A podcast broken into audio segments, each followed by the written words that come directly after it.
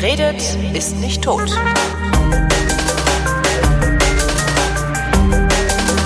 Willkommen zur Wissenschaft mit Florian Freistetter. Und mit Holger Klein. Ich habe gehört, du äh, warst meine Kollegen vom AVI besuchen in Bremerhaven. Unter anderem. Unter anderem. Ich, bin, ich, ich, hab das nur, ich, ich las das nur in irgendeinem Feed, dachte ich, wie? Freistädter ist am AVI und ich nicht? Das ist doch. Ich bin seit zwei Wochen, ja, seit knapp zwei Wochen unterwegs, fahre durch die Gegend und so halb Urlaub, halb Arbeit, also so ein bisschen so Recherchereise. Ich habe gedacht zum Klimawandel. Das ist so ein Thema, was auch so am, äh, mit Astronomie zu tun hat, mit Planeten zu tun hat und äh, über das ich noch nicht so viel weiß wie über die anderen Gebiete und dachte, ich fahre mal durch die Gegend und äh, guck an, was ich da zu dem Thema zu sehen krieg und red mit Leuten in diversen Gegenden über das Thema und ja, das ist quasi meine Klimareise, über die ich jetzt seit zwei Wochen in meinem Blog auch äh, berichte immer. Wo warst du denn überall? Ich habe angefangen mit Lüneburg. Das heißt, ich bin mit dem Zug von Jena nach Lüneburg gekommen, also mit Zug und Fahrrad, das Fahrrad im Zug, und habe zuerst äh, in, an der Uni Lüneburg gesprochen. Dort sitzen nämlich, das fand ich sehr interessant, dort sitzen jede Menge Leute, die den Klimawandel aus äh, soziologischer, gesellschaftswissenschaftlicher Sicht untersuchen. Mhm. Das heißt, da gab's zum Beispiel eine, äh, die hieß, äh, ich glaube, das war die äh, Gesa Lüdecke hieß die, die ich interviewt habe. Äh, das sind so diverse größere Projekte, auch, auch interdisziplinär, wo es darum geht, äh, einerseits halt mal die ganzen naturwissenschaftlichen Phänomene zu untersuchen, andererseits aber dann eben auch irgendwie die Bevölkerung mit einzubinden, weil mhm. die ist es ja dann letztlich, die damit zu tun hat. Also da ging es vor allem um den Küstenschutz, ja? ja. Also du musst, wenn irgendwie der Klimawandel hast, irgendwie immer Musst mehr Sturmfluten, Deich höher bauen halt. Mehr? Sturmfluten ja. und mehr ist eine Möglichkeit. Den Deich höher bauen wäre zum Beispiel eine Strategie, die man machen könnte. Und bei dem Projekt, über die ich die äh, äh Dr. Lüdecke interviewt habe, ging es halt um die verschiedenen Strategien, die möglich sind. Also du kannst den Deich höher bauen, du könntest aber zum Beispiel auch hier äh, dich einfach absiedeln. Ja, also, ja, also Geest heißt das, ja. ja, also irgendwie von der Küste weg, zurück auf den Geest, also da, wo es halt irgendwie äh, höher gelegen ist. Mhm. Du könntest, äh, gibt auch verschiedene andere Möglichkeiten, du könntest quasi noch einen Vordeich vor den eigentlichen Deich bauen. Also da gibt es viele verschiedene Möglichkeiten, die man machen kann. Und da haben die Leute von der Uni Lüneburg eben untersucht, erstens mal, was, was wissen die Leute, die Bevölkerung, was weiß die da in der Gegend über den Klimawandel, wie schätzt sie das ein, äh, welchen Organisationen äh, vertraut die in der Beurteilung der Sachlage. Welche Optionen kommen da gut an, welche Optionen kommen schlecht an? Mhm. Äh, und, und das fand ich sehr interessant, dass man natürlich der Klimawandel meine Wissenschaft ist generell immer auch ein gesellschaftliches Phänomen, aber der Klimawandel halt nochmal extra, weil natürlich der uns uns das, das ist halt eine unmittelbare betrifft, Wirkung. Ja. Also das äh, sonst hast du ja sehr oft irgendwelche Grundlagenforschung, die die deren Nutzen oder Schaden für die Menschen oder die Gesellschaft du noch gar nicht ermessen kannst. Und das beim Klimawandel halt anders, weil den sieht man. Genau. Und da fand ich es halt schön, dass da wirklich halt so, so interdisziplinäre Projekte gab, wo halt dann eben auch diese ganze gesellschaftliche, psychologische mhm. Forschung alles damit inkludiert wird. Und da habe ich mit der, mit dieser einen Mitarbeiterin von diesem Projekt habe ich, habe ich eine Stunde oder zwei Stunden gesprochen, habe die interviewt und habe dann eben auch in meinem Blog einen Bericht drüber geschrieben. Gibt es das, das dann irgendwann auch als, äh, als Audio, als Mitschnitt? Das nee, nee, nee, nee, das war quasi, das war nur quasi für, für, für meinen privaten mhm. irgendwie äh, Notizzettel Gebrauch. Also ich, ich habe es jetzt nicht in dem, da ist, glaube ich, das, das war keine vernünftige Interviewführung, die man veröffentlichen könnte. Das war halt so Geplauder. Also naja, das werde ich vermuten. Ich lebe davon, geplaudert zu Ja, ja, okay. Aber das ist, da, da, da hätte ich den Leuten vorher sagen müssen, dass das vielleicht irgendwie auch mal zur Veröffentlichung stimmt, gedacht ist, was die gesagt gerne. haben. Also ja. insofern werde ich das vermutlich dann eher, ich werde das Material wahrscheinlich, weil ich da viel mehr Material gesammelt habe, als ich dann jetzt in den Blogartikeln benutzt habe, werde das vielleicht irgendwie auf andere Arten nochmal verwenden. Ich habe irgendwie Fotos gemacht und gefilmt, vielleicht mache ich mal irgendwie Videos davon. Mhm. Aber äh, ich glaube, als, als Audio wird es, wird es nicht rauskommen, denke ich. Aber es war wirklich, es war wahnsinnig interessant, dass das. Wer das ja äh, auch macht, äh, was du da beschreibst aus Lüneburg, das sind die äh, Kollegen vom Umweltforschungszentrum in Leipzig. Die ähm, gucken sich halt auch nicht nur an, äh, wie verändern sich die Gewässer, sondern wie verändern die veränd sich verändernden Gewässer die Gesellschaft um die Gewässer drumherum, sozusagen. Das ist auch immer sehr interessant. Die machen halt auch soziologische Studien, sehr große. Was ich interessant, also eins, ich meine, es waren viele Ergebnisse, die da bis jetzt schon gefunden haben. Was ich interessant fand, war, äh, dass die Experten, also wirklich die, die, die, die Ingenieure, die Techniker, die Klimawissenschaftler, die Lage wesentlich optimistischer sehen, als ja. es die Bevölkerung tut. Also die sagen, also die sagen halt, äh, da ging es, es ist lokal auf das Gebiet beschränkt, ja, also halt hier die, die, die Nordseeküste da oben, mhm. äh, in deutscher Nordseeküste. Und die sagen, den technischen Mitteln, die wir jetzt haben und den klimawissenschaftlichen Prognosen, die wir jetzt haben, haben, kommen wir knapp 100 Jahre klar. Ja, also alles, was das Klima laut Prognosen in den nächsten 100 Jahren macht, können wir mit unseren technischen Mitteln, mit Deichbau, sonst irgendwas, können wir abfangen. Ja, und die wir. Bevölkerung, ja, und die, ja, ja, wir, ja, wenn anderswo schaut's anders aus, das Genau. ist klar. Aber wie gesagt, das, ich meine, das Projekt, das beschränkt sich halt wirklich nur halt auf diese, diese äh, norddeutsche Küste, Mhm. also da, so, so Bremerhaven, Wilhelmshaven, die Gegend. Und, äh, die Bevölkerung, aber die sagt halt, ja, na, so in, in 20 Jahren ist Schluss. Das ist so was, wo, das ist das quasi das Gefühl in der Bevölkerung. Also da Ja, ist das die ist wahrscheinlich auch das, was in der Zeitung irgendwie steht, weil es sich natürlich viel spektakulärer verkauft, wenn du äh, viel lauter Alarm schlägst, als vielleicht nötig ist.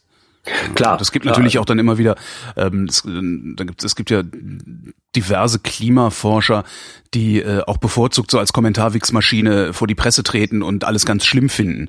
Ähm, wo ich auch mal mit Hans von Storch drüber gesprochen habe, der ja auch äh, ein Klimawissenschaftler ist. Äh, und der sagte auch, ich warne davor, ständig mit der Presse zu reden, weil erstmal müssen wir uns auch bestimmte Dinge angucken, die wir noch nicht ganz verstanden haben. Und äh, ja, ist die Fachleute, die äh, sind entspannter, ist mir auch aufgefallen, ja. Ja, und dann, das war, dann ging es halt noch um die Frage, äh, wie man, äh, das war also der Schluss vom Gespräch.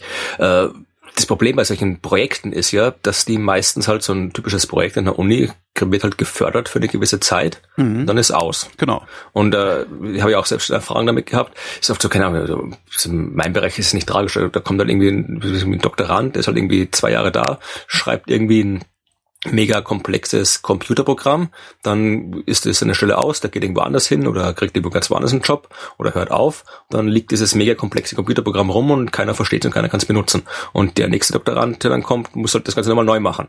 Das heißt, da wird wahnsinnig viel Arbeit doppelt gemacht und dann halt irgendwie Arbeit, äh, die eigentlich sinnvoll wäre, noch fortzusetzen, wird nicht fortgesetzt, einfach weil halt die ganzen Projekte und Stellen immer nur befristet sind. Und das hat äh, hier die, die Frau Lüdecke auch erzählt, dass das auch bei diesen Projekten ein Problem ist. Da geht man halt irgendwie zu den in die, Städte, in die Dörfer an der Küste, äh, spricht mit den Leuten drüber, spricht über, wie man jetzt da quasi lokal mit den Menschen gemeinsam irgendwas machen kann. Und dann nach irgendwie drei, vier, fünf Jahren ist das Projekt zu Ende. Die Wissenschaftler können, weil die müssen ja auch irgendwie von was leben, die können jetzt nicht irgendwie äh, Privatvergnügen da irgendwie rum äh, an den Küsten rumlaufen und arbeiten. Das heißt, die müssen dann auch wieder andere Projekte machen. Und dann ist dann niemand mehr da, der sich kümmert und im Wesentlichen waren die, waren die Arbeit dann umsonst, man Ja, gemacht geht hat. Wissen verloren halt. Ja. Genau. Und die haben halt wirklich schon, das haben die, das war das Institut für Nachhaltigkeit oder die Fakultät für Nachhaltigkeit. Das heißt, die haben sich ja naturgemäß auch bei ihren Projekten um Nachhaltigkeit gekümmert.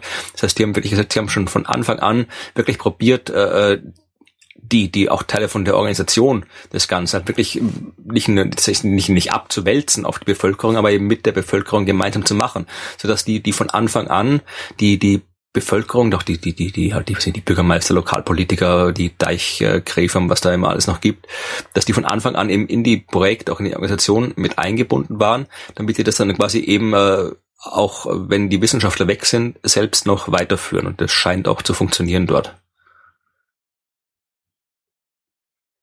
Und was nicht funktioniert, Ist mein. Mikrofon gewesen, ja. Ah, okay. Ähm, das ist auch, äh, höre ich auch äh, sehr, sehr häufig, dass es Probleme gibt, das Wissen, was die Forschung produziert hat, dann auch wirklich in die Anwendung zu übertragen. Das stellt man sich von außen halt auch immer so einfach vor. Und seit ich diesen Podcast für die Helmholtz-Gemeinschaft mache, äh, merke ich erstmal, wie kompliziert das ist. Also die sitzen, die, also so als, als Außenstehender hast du halt so die Forschung, naja, die forschen irgendwas und übergeben ihre Ergebnisse dann den Behörden oder der Politik und die handeln dann danach und das passiert halt gar nicht. Nee, weil es nämlich genau keine Schnittstellen gibt, wo diese Ergebnisse ausgetauscht werden können und darum gründen sich dann immer mal wieder irgendwie so eine so so so irgendwelche Organisationen, die von außen aussehen, als ging es dann nur darum, irgendwelche weiß ich nicht, Funktionäre zu versorgen. Ähm, aber tatsächlich äh, brauchst du dann dringend solche, ah Mann, wie hießen die denn alle? ist ja immer wieder dasselbe. Also ich habe jetzt, ich habe auch eine Meldung mitgebracht in, in Dresden, also äh, auch so ein, so ein ganz cooles Ding. In Dresden hat sich so eine Gemeinschaft gegründet, die nennen sich Oncoray. Da geht's halt darum, äh, äh, Krebs mit Strahlung wegzumachen und sowas. Und das ist halt auch so aus, aus der Grundlagenforschung vom HZDR und äh, von der Uni in Dresden und vom, vom Uniklinikum so ein Zusammenschluss, wo sie einfach nur äh, irgendwie zusammenarbeiten, damit das Wissen, was in, die Grundlagenforscher erzeugt haben, nicht irgendwie verloren geht, sondern direkt angewendet werden kann. Und sowas brauchen wir, glaube ich, wesentlich mehr. Das ist äh, generell ein Problem in der Forschung. Also ich habe ja zwei Jahre lang an der Uni Heidelberg für das virtuelle Observatorium gearbeitet.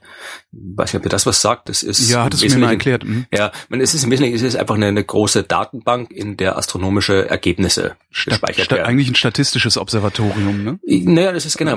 die Astronomen pro produzieren wahnsinnig viele Daten und mhm. äh, mit den Daten musst du halt irgendwas anfangen und damit du was anfangen kannst, müssen die halt in vernünftiger Art und Weise irgendwie äh, vorgehalten werden. Die müssen irgendwie gespeichert werden, die müssen zugänglich sein. Du brauchst Software, Datenkuration und so weiter. Und das ist auch ein internationales Ding. Also da gibt die International Virtual Observatory Association, wo die deutschen, äh, das deutsche Observatorium auch mit dabei ist. Und äh, das ist halt auch so ein Ding. Äh, das ist einerseits enorm wichtig, weil wie gesagt, es, es gibt nichts Schlimmeres als Daten, die irgendwo verschwinden, weil mhm. man weiß nie, was man mit den Daten noch anfangen kann. Wenn die Daten, die für mich jetzt vielleicht uninteressant sind, weil ich für mich alles rausgeholt habe, vielleicht kommt irgendwie in fünf Jahren jemand an und hat die mega Idee, was man mit den Dingen Daten noch anstellen kann. Oder äh, große Durchmusterungen und alles. Also da gibt's wahnsinnig viel, was man damit machen kann und darum sollte man die Daten eben aufheben.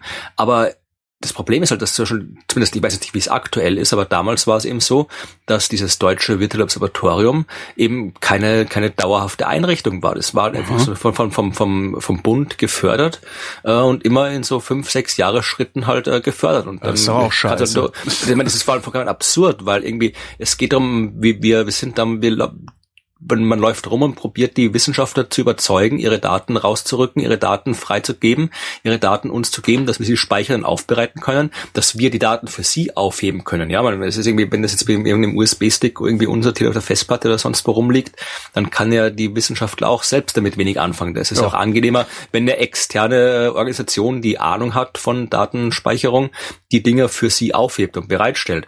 Und äh, wenn das dann aber irgendwie eine Stelle ist, die im Prinzip alle fünf Jahre von der Regierung abgedreht werden kann, wenn kein Geld mehr übrig ist, dann äh, ist das ja, widerspricht das ja jeg jeglichem irgendwie archivarischen äh, Prinzip. In den anderen Ländern, ja, Frankreich äh, und so weiter, die da alle noch mit beteiligt sind, da sind das wirklich eigene Institute, die halt, äh, die halt da sind und nicht weggehen.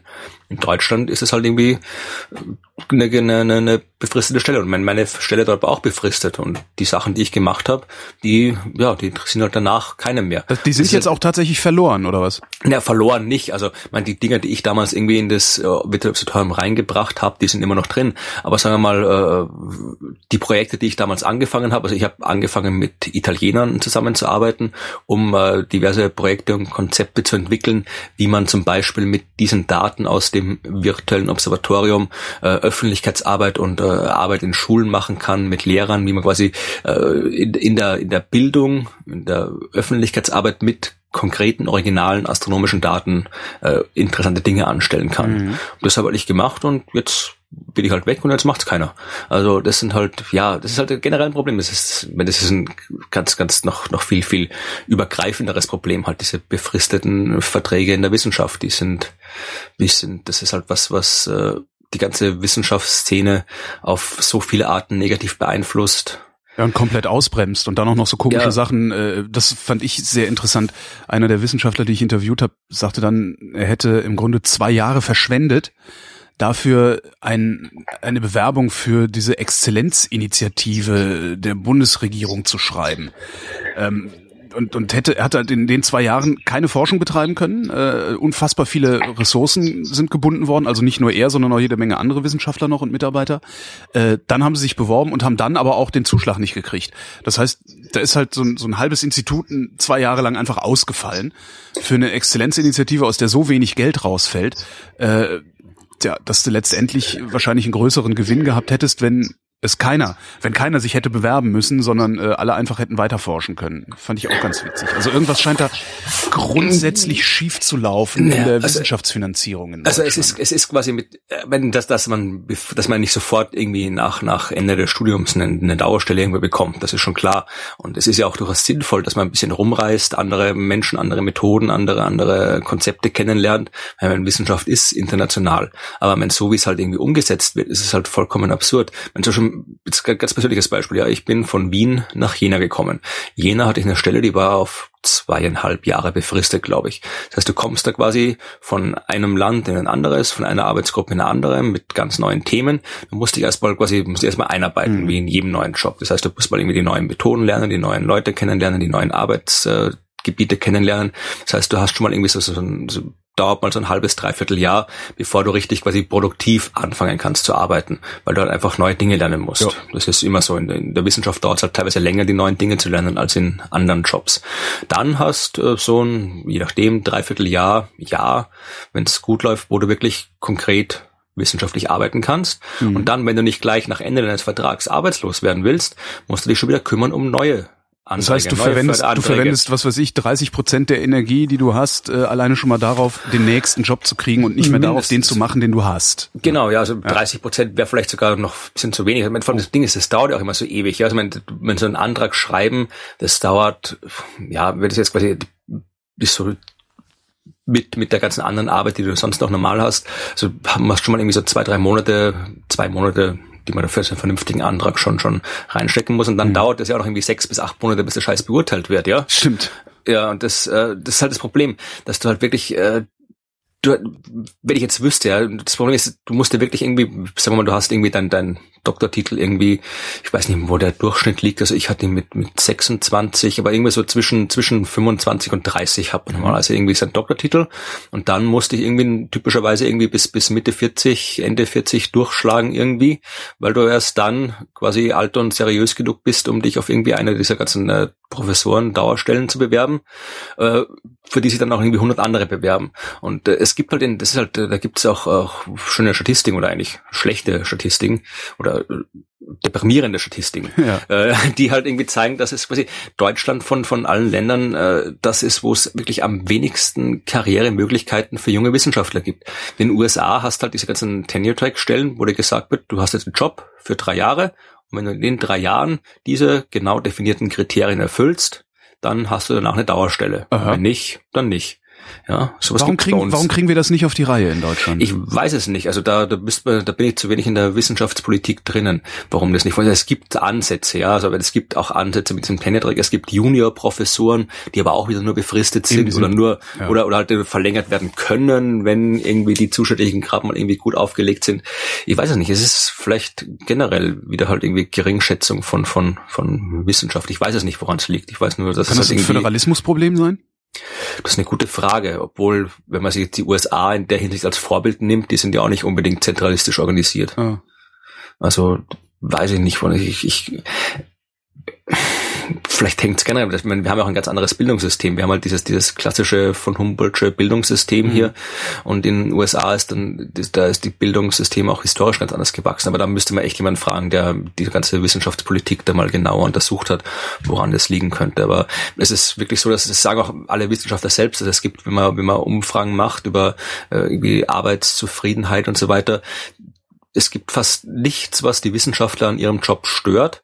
Aber was so gut wie alle Wissenschaftler massiv stört, sind eben diese befristeten Verträge. Weil die halt auch, die machen ja auch die Zukunftsplanung völlig unmöglich. Ja, du weißt nicht, bin ich jetzt irgendwie nächstes Jahr, habe ich noch einen Job? Wenn ich einen Job habe, habe ich ihn hier oder vielleicht auf einem anderen Kontinent. Dann hast du vielleicht auch irgendwie einen Partner oder Partnerin. Und wenn ich jetzt irgendwie einen Job in Australien habe, ist nicht gesagt, dass irgendwie mein Partner oder meine Partnerin dort auch einen Job kriegt. Vielleicht hat man sogar noch eine Familie.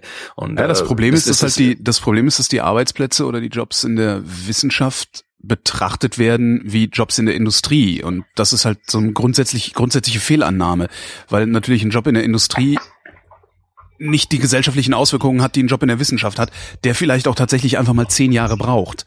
Also Erkenntnisse lassen sich ja nicht auf Termin produzieren.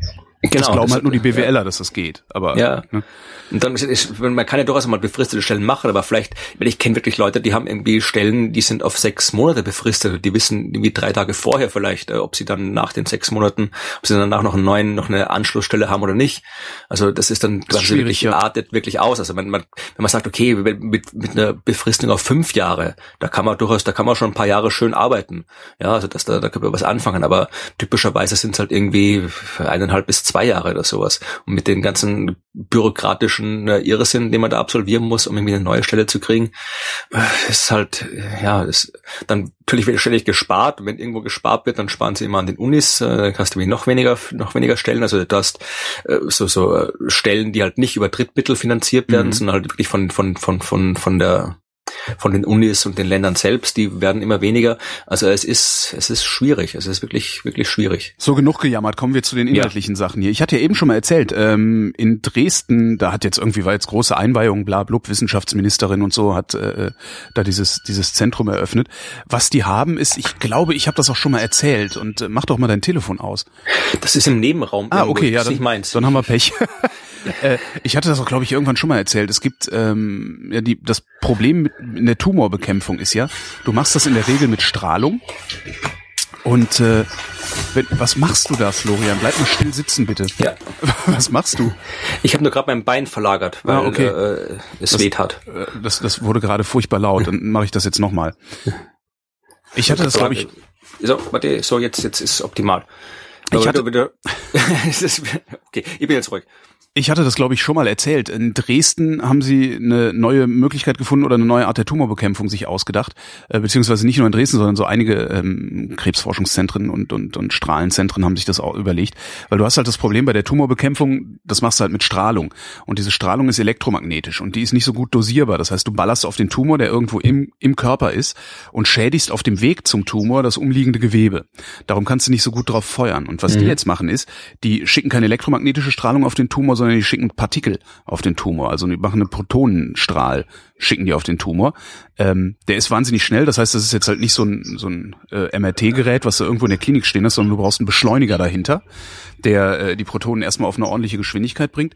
Und was du dann aber machen kannst, ist ähm, dadurch, dass du äh, einfach den Strom regelst letztlich, äh, kannst du bestimmen, wie tief der Strahl ins Gewebe eindringt. Das heißt, du kannst den Strahl genau in den Tumor schießen wo er dann seine maximale Energie erzeugt. Und das haben sie jetzt in Dresden aufgemacht. Finde ich ein ganz interessantes Ding. Irgendwie. Da kannst du halt hingehen und kannst dich in so eine Maschine einklemmen lassen. Also die haben dann auch einen, einen, Beschleuniger ja, äh, da angehängt. Gibt, ja, genau, die haben einen Beschleuniger hinten dran hängen. Genau. Mhm. Also ist jetzt nicht so ein, so ein zweieinhalb Kilometer äh, nee, nee, Tralala-Ding, nee, sondern aber, aber ist aber halt ein Beschleuniger. Ja. Es gibt in Dresden das Helmholtz-Zentrum Dresden-Rossendorf äh, und die haben da Beschleuniger stehen und können können halt äh, schnelle Protonen machen. Und damit ballern die auf Tumore. Äh, im, am GSI in Darmstadt haben sie das auch. Ähm, und haben in Marburg jetzt auch so eine, also so, so, so ein Behandlungsding sie äh, hingestellt. Äh, und die haben aber witzige Erfolge feiern die damit. Ich weiß nicht mehr, ich müsste jetzt lügen, wenn ich mich an die Zahl erinnere, aber ich glaube, der Kollege von der GSI sagte irgendwie was so 90 Prozent oder so. Ähm, das ist nicht schlecht, aber ähm, Tumoren rausgekloppt ich vermute mal, dass es irgendwie äh, das ist so als massentaugliche Therapie, wenn man da wirklich noch einen Beschleuniger hinten dran braucht, das wird vermutlich. Naja, wir arbeiten dran. Ne? Ich weiß nicht, wie, wie, wie viele Menschen da man jetzt irgendwie pro Tag mit behandeln kann. Mhm. Aber ist halt ist halt äh, gerade so frisch Grundlagenforschung in die mhm. in die Anwendung gekommen. Ähm, irgendwann denke ich mal, wirst du wahrscheinlich dann wenigstens in so einem Umkreis von keine Ahnung 200 Kilometern oder so überall so Dinger stehen haben. Ne?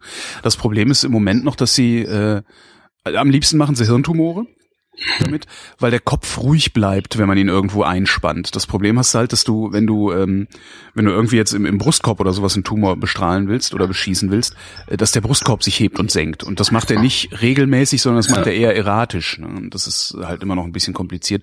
Aber ich bin ziemlich sicher, dass sie da im Laufe der Jahre und Jahrzehnte äh, auch nochmal sehr gute äh, Mechanismen finden werden, um das irgendwie zu kontrollieren, also zu kontrollieren, wo der Strahl genau hingefeuert wird und sowas.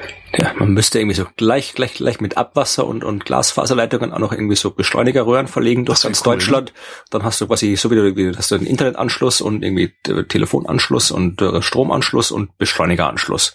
Dann kommen die frisch die Protonen überall nach Hause. Und in die Mitte von Deutschland setzen wir einen riesigen genau. äh, Teilchengenerator hin. Dann haben wir dann haben wir vor allen Dingen haben wir dann einen zentralen Ort, wo die wo die ganzen Demonstrationen stattfinden. Genau. und gleichzeitig ja, haben wir Nutzen in jedem Haushalt. Das ist doch schön. Mittelpunkt von Deutschland, bei Mühlhausen, da war ich schon mal. Da ist eh sonst nichts los. Da können Sie ruhig alle hingehen. Hier, und du läufst ja, ne? Hast du ja letztes Mal erzählt. Ähm, ich laufe auch, ja. Äh, amerikanische Wissenschaftler haben festgestellt, nee, aber jetzt ist auch nicht neu, sondern ich habe es mal wieder der wunderbaren Stimmtskolumne von Christoph Drösser entnommen, ähm, haben festgestellt, wie groß der Unterschied zwischen Laufen und Gehen ist über dieselbe Strecke. Äh, tempomäßig, oder? Ja, es heißt ja immer, naja, ist ja egal, ob du jetzt die drei Kilometer joggst oder die drei Kilometer gehst. Kommt ähm, drauf wann ich ankommen will. Also ich bin schneller, wenn ich jogge. Nee, es, es geht nicht um die Geschwindigkeit, sondern es geht um den Energieverbrauch dabei. Ach so, okay. Ähm, und das heißt ja immer, naja, ist ja dieselbe Strecke, das kann ja eigentlich, äh, müsste das ja derselbe nee. Energieverbrauch sein, weil, ne, Energie und Zeit und so. Äh, ist nicht, man braucht äh, viermal so lange man muss viermal so lange gehen, um denselben Effekt zu haben wie beim Laufen. Und du gehst natürlich schneller. Nee, warte mal, du, Nee, ich, ich laufe schneller als ich gehe. Ich weiß nicht, was ja, du machst, sicher, aber du, du läufst nicht viermal schneller. Nein, so, ich laufe ja. nicht viermal langsamer, als du gehst. Nee, also ich laufe ungefähr doppelt so schnell, wie ich gehe. Genau, das dürfte bei mir ähnlich sein. Also, man, also wenn ich gehe, gehe ich so um die fünf Stundenkilometer oder sowas. Ähm, und wenn ich laufen würde, würde ich wahrscheinlich zehn laufen. Das heißt, ich bräuchte für dieselbe Strecke die Hälfte der Zeit, müsste aber eigentlich nur ein Viertel brauchen, um durch Gehen denselben Effekt zu haben.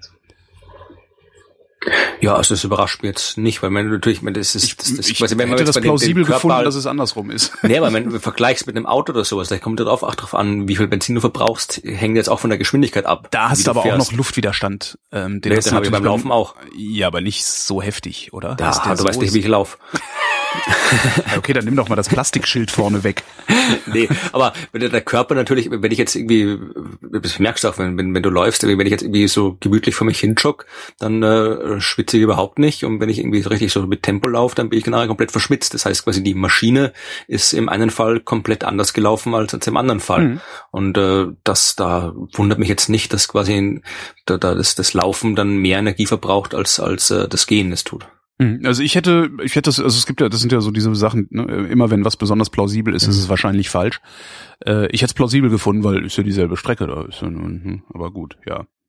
Ja, das, das, äh, das, das, das, das war das zum Laufen und weil du ja auch Fahrrad fährst, habe ich auch noch was für dich. Wo habe ich's denn? Da ist es. Französische Wissenschaftler haben nämlich festgestellt, dass Autofahrer das Problem sind. Ja, Ähm, das. Fahrradfahrer wissen das. äh, Sie haben, Sie haben sich angeguckt, äh, wie ist denn eigentlich das Risikoverhalten oder das Verhalten in riskanten Situationen und die Einschätzung des Verhaltens in riskanten Situationen, haben sich Fahrradfahrer und Autofahrer angeguckt, haben ähm, gesagt, hier, äh, ne, also das sind so irgendwie in, in, in Simulatoren und äh, sonst was. Also haben ihnen, nee, warte mal, was haben sie gemacht? Nee, sie haben einfach gesagt, hier, stellt euch vor, ihr fahrt. So, sie haben es noch nicht mal richtig simuliert. Ist natürlich dann immer ein bisschen schwierig. Haben gesagt, stellt euch vor, ihr fahrt, stellt euch vor, ihr macht einen Regelverstoß. Ähm, und jetzt guckt mal, wie, für wie gravierend und wie gefährlich haltet ihr den Regelverstoß. Also so, stellen Sie sich vor, Sie fahren über eine rote Ampel. Da ist die, die und die Situation. Sowas. Ähm, stellt sich raus, äh, Autofahrer schätzen die äh, äh, äh, schätzen die Gefahr nach einem Regelverstoß im Umgang mit Fahrradfahrern als schwächer ein, als sie das bei anderen Autofahrern tun. Bei Fahrradfahren ist es genau umgekehrt. Wenn Fahrradfahrer sagen, okay, ich fahre eine rote Ampel, ähm, ist ihnen viel stärker bewusst, dass sie sich in Gefahr begeben und andere dabei gefährden. Das ist ganz interessant, finde ich, weil ähm, Das habe ich jetzt nicht verstanden. Was, was, also die, das, das, es geht darum, dass man sich vorstellt, man macht irgendwas falsch. Ich fahre jetzt über ein Stoppschild und halt nicht an. Genau. Die Fahrradfahrer, denen ist eher bewusst, dass es gefährlich ist als den Autofahrern. Genau, Autofahrer, Okay. Autofahrer glauben, dass die, die, die gesamte Situation ähm, gefährlicher ist, wenn sie mit anderen Autos interagieren in dieser Situation. Okay. Fahrradfahrer wissen, ähm, dass die Situation gefährlicher ist, wenn sie mit Autos interagieren, was Okay, natürlich auch gut, irgendwie auf, auf jetzt, ja. Erfahrungen basiert. Aber ich finde das aus Autofahrerperspektive ganz interessant. Das heißt nämlich, wenn du mit dem Auto unterwegs bist und einen Fahrradfahrer siehst, hast du viel weniger Gefühl dafür, dass du den Fahrradfahrer in eine gefährliche Situation bringst. Und das ist so eine sehr beliebte These von mir gewesen jetzt so in den letzten Monaten, dass Autofahrer überhaupt nicht begreifen, was sie tun, wenn sie mit Fahrradfahrern interagieren auf der Straße. Gut, das ihr, ich fahre seit, seit Jahren, seit Jahrzehnten, kann man schon fast schon sagen, ständig auch in der Ja, Stadt am Land Fahrrad. Und da ist es natürlich ist oft, das hast du ja auch schon erzählt, dass quasi die Autofahrer, die dann irgendwie äh, äh, meinen, sie müssten einem irgendwie demonstrieren, dass man sich jetzt irgendwie angeblich nicht an Verkehrsregeln gehalten hat und das auf eine Art und Weise tun, die halt äh, gefährdend ist, indem sie halt dann irgendwie einen äh, knapp überholen und dann irgendwie vorher noch irgendwie äh, runterbremsen oder hupen oder sonst irgendwas. Also das, das, das habe ich schon oft genug gemerkt. Aber das ist halt, das ist halt äh, immer, immer nur anekdotisch und da haben es halt mal ein paar Forscher nachgefragt oder nach, zu, versucht nachzumessen, so gut das geht in solchen störanfälligen Systemen. Also ist halt immer so ein bisschen so, so soziologische äh, oder psychologische Forschung zu betreiben, ist ja dann doch immer ein bisschen schwieriger. Aber ich fand das ganz interessant, zu, zu, zu, zu bestätigt zu kriegen, dass auch mein Eindruck, also auch wenn ich im Auto sitze, mir geht's ja genauso. Ich bin ja auch jahrzehntelang Auto gefahren und habe Fahrradfahrer schlecht behandelt, ohne zu merken, wie schlecht ich sie behandle, beziehungsweise wie sehr ich sie eigentlich gefährde durch meine Fahrweise. Kann man auch Autofahrer wunderbar trollen. Also äh, es ist gerade in Wien war das immer so, da gibt es einige so Gassen, die halt wirklich so schmal sind, dass halt ein Auto nicht an dem Fahrrad vorbeifahren kann. Das kann ja. nicht überholen, weil halt die Gassen so schmal sind. Und äh, ja, wenn ich habe als Fahrradfahrer genauso viel Recht, da lang zu fahren wie ein Autofahrer. Ja. Und wenn da halt gerade ein Autofahrer hinter mir ist, dann muss er halt das Stück halt mal hinter mir fahren. Ja. Kommt, ist halt so. Und da ist auch, das waren oft genug, dass da bin ich wirklich fast täglich durchgefahren durch diese Gasse zur Sternwarte. Und da war es halt echt immer so, dass dann irgendwelche Autos hinter mir nachgefahren sind, da wirklich ganz dicht aufgefahren sind, um mir zu zeigen, ja, fahr doch mal schneller ja. oder sowas. Oder dann teilweise auch wirklich noch, noch wild gehupt haben. Das habe ich dann oft gemacht. Also ich bin dann wirklich, wenn die gehupt haben, habe ich dann wirklich angehalten, also wirklich mitten auf der Straße angehalten. Fahrrad abgestellt und gefragt, genau, was denn genau. ist. Ja, weil der Hupen ist ja laut, laut Straßenverkehrsordnung. Hupen tut man nur dann, wenn irgendwie eine Gefahr besteht. Aber ich fragte, wo ist, was ist jetzt hier Gefahr? Ist irgendwas brennt mein Hinterrad? Was ist hier ja. los? Also da, dann natürlich sind die, werden die Autofahrer natürlich dann dementsprechend wild. Ja. Dann wollte dann irgendwie das Schöne ist, wenn die, wenn die dann irgendwie ab und zu hatte ich ja mal, dass die dann irgendwie aussteigen wollten, um mich zu verprügeln oder sonst irgendwas. Mhm. Aber ich habe ja ein Fahrrad und bin mit das dem muss man, in der Stadt fahre ich jedem Autofahrer und jeden Aber man muss sich das davon. auch mal vorstellen. Mir passiert das ja auch gelegentlich, dass äh, Leute hatte ich auch neulich bei mir ins Blog geschrieben, dass Leute aus ihren Autos springen und mir aufs Maul hauen wollen, weil ich nicht so fahre, wie äh, sie das für richtig halten. Und ihnen dann vielleicht auch noch zu verstehen gebe, dass sie mich jetzt bitte mal in Ruhe lassen sollen mit ihren, mit ihren Abdrängversuchen. Ähm, das, äh, dass sie so dumm werden. Anscheinend macht Autofahren so dumm und aggressiv, ja. also dass, dass sie vergessen, dass sie vergessen, dass auf ihrem Auto steht, an wen ich mich wenden ja. muss wenn ich irgendwie einen Schadenersatz haben möchte. Also auf den, weißt du, die, die begreifen gar nicht, dass sie ein Kennzeichen haben und dass sie ermittelbar sind über das Kennzeichen. Mhm. Das heißt, der Typ, der mir da auf die Fresse haut, der hat vielleicht eine kurze Genugtuung, aber danach zerre ich den irgendwie äh, vors, vors, vors Gericht und äh, sehe zu, dass der verknackt wird. Das ist ja auch ein gutes Argument, ein gutes Argument äh, gegen diese Behauptung, dass irgendwie was die ganzen Radik also die ganzen konservativen Politiker gerne mal machen wollen, die sagen, ja, die Fahrradfahrer müssen auch Kennzeichen haben oder welche Westen mit Kennzeichen Kennzeichen, weil nur dann irgendwie ja. Fahrradfahren sicher wird. Ich meine, schau dir die Straßen an. Wenn genau. Kennzeichen, genau. was da dafür bewirken würden, dass die, der Straßenverkehr sicherer wird, dann äh, wird man das merken. Also nur weil jetzt irgendwie die Autofahrer führen sich genauso bescheuert auf, wenn sie Kennzeichen haben und die ja. Fahrradfahrer, die so dumm sind, sich bescheuert aufzuführen, werden auch dann ja. dumm sein und sich bescheuert aufführen, wenn sie ein Kennzeichen haben. Genau, also das ist, insofern, das ist anscheinend auch nur menschlich. Dazu muss man nur mal in Facebook gucken, ja, äh, ja. was was für Leute da unter also unter ihrem Klarnamen, was was die Leute da für Kommentare abgeben. Äh, wenn du das auf der Straße machen würdest, würdest du da von der Polizei eingesackt. Das ist klar, schon echt faszinierend.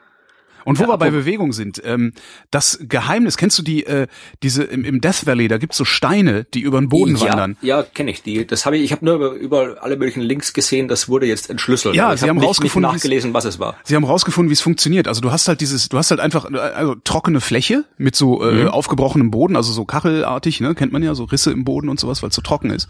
Und da sind halt Steine teilweise ziemlich große Steine, äh, relativ flach, äh, und die wandern da so lang. Also die liegen da rum und hinter diesem Stein mhm. ist eine Spur durch den Sand. Und keiner wusste bisher, wie diese Spur durch den Sand dahin gekommen ist. Und jetzt haben äh, selbstverständlich amerikanische Wissenschaftler herausgefunden, ähm, das Eis dafür verantwortlich ist, dass diese Steine wandern. Und das ist wirklich sehr, sehr faszinierend. Du brauchst, ähm, warte mal, ich gucke mal gerade, ob ich sie in meinen Notizen finde. Ähm, du brauchst ganz, ganz spezielle Umweltbedingungen. Also es muss irgendwie geregnet haben.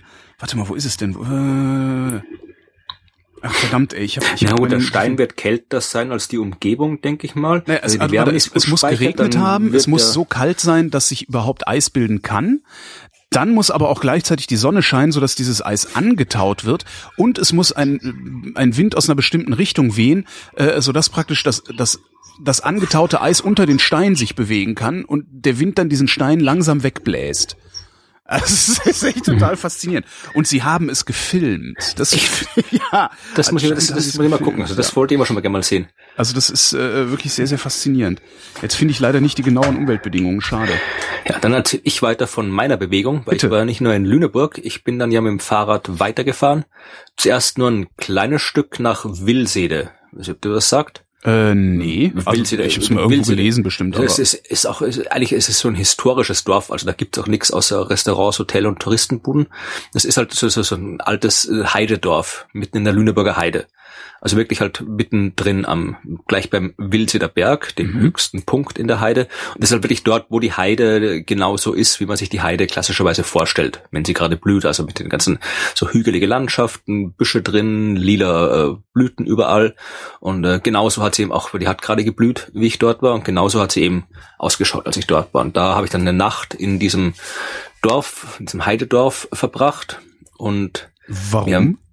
Weil erstes Mal, weil die, weil die Lüneburger Heide schön ist. Ach so, ich dachte, da wäre irgendwie was Besonderes gewesen, dass du nach, die Nacht da verbracht hättest äh, nee, unter nee. freiem Himmel um die nein, Milchstraße. Nein, nein. das war schon, also, schon, war schon ein Hotel, wo ich war. Ach so, du hast da einfach äh, nur gepennt. Ja, okay. Aber eben auch unter anderem auch, es war auch eine Station auf der Klimareise, weil natürlich da kannst du halt schön äh, sehen, äh, wie wie äh, Klima die Welt verändern kann. Aber die Lüneburger Heide ist also jetzt nicht jetzt die die die die die äh, Heide an sich, aber die Gegend dort ist äh, das, was übrig bleibt, wenn äh, eine Eiszeit zu Ende ist. Also ja. die, ist die Heide ist quasi so eine Endmoränenlandschaft, also genau dort, wo halt die, die großen Gletscher der letzten Eiszeit äh, aufgehört haben, den ganzen Schutt angeschleppt haben und so weiter, diese Landschaft dann halt irgendwie geformt haben. Und man, dass die Heide jetzt so aussieht, wie sie jetzt aussieht, das hat natürlich auch mit der, mit der Besiedlung und der Landwirtschaft und so weiter zu tun, die dort stattgefunden hat. Aber generell ist halt die Lüneburger Heide rein geologisch gesehen ein schönes Beispiel für so eine, so eine Nach-Eiszeit.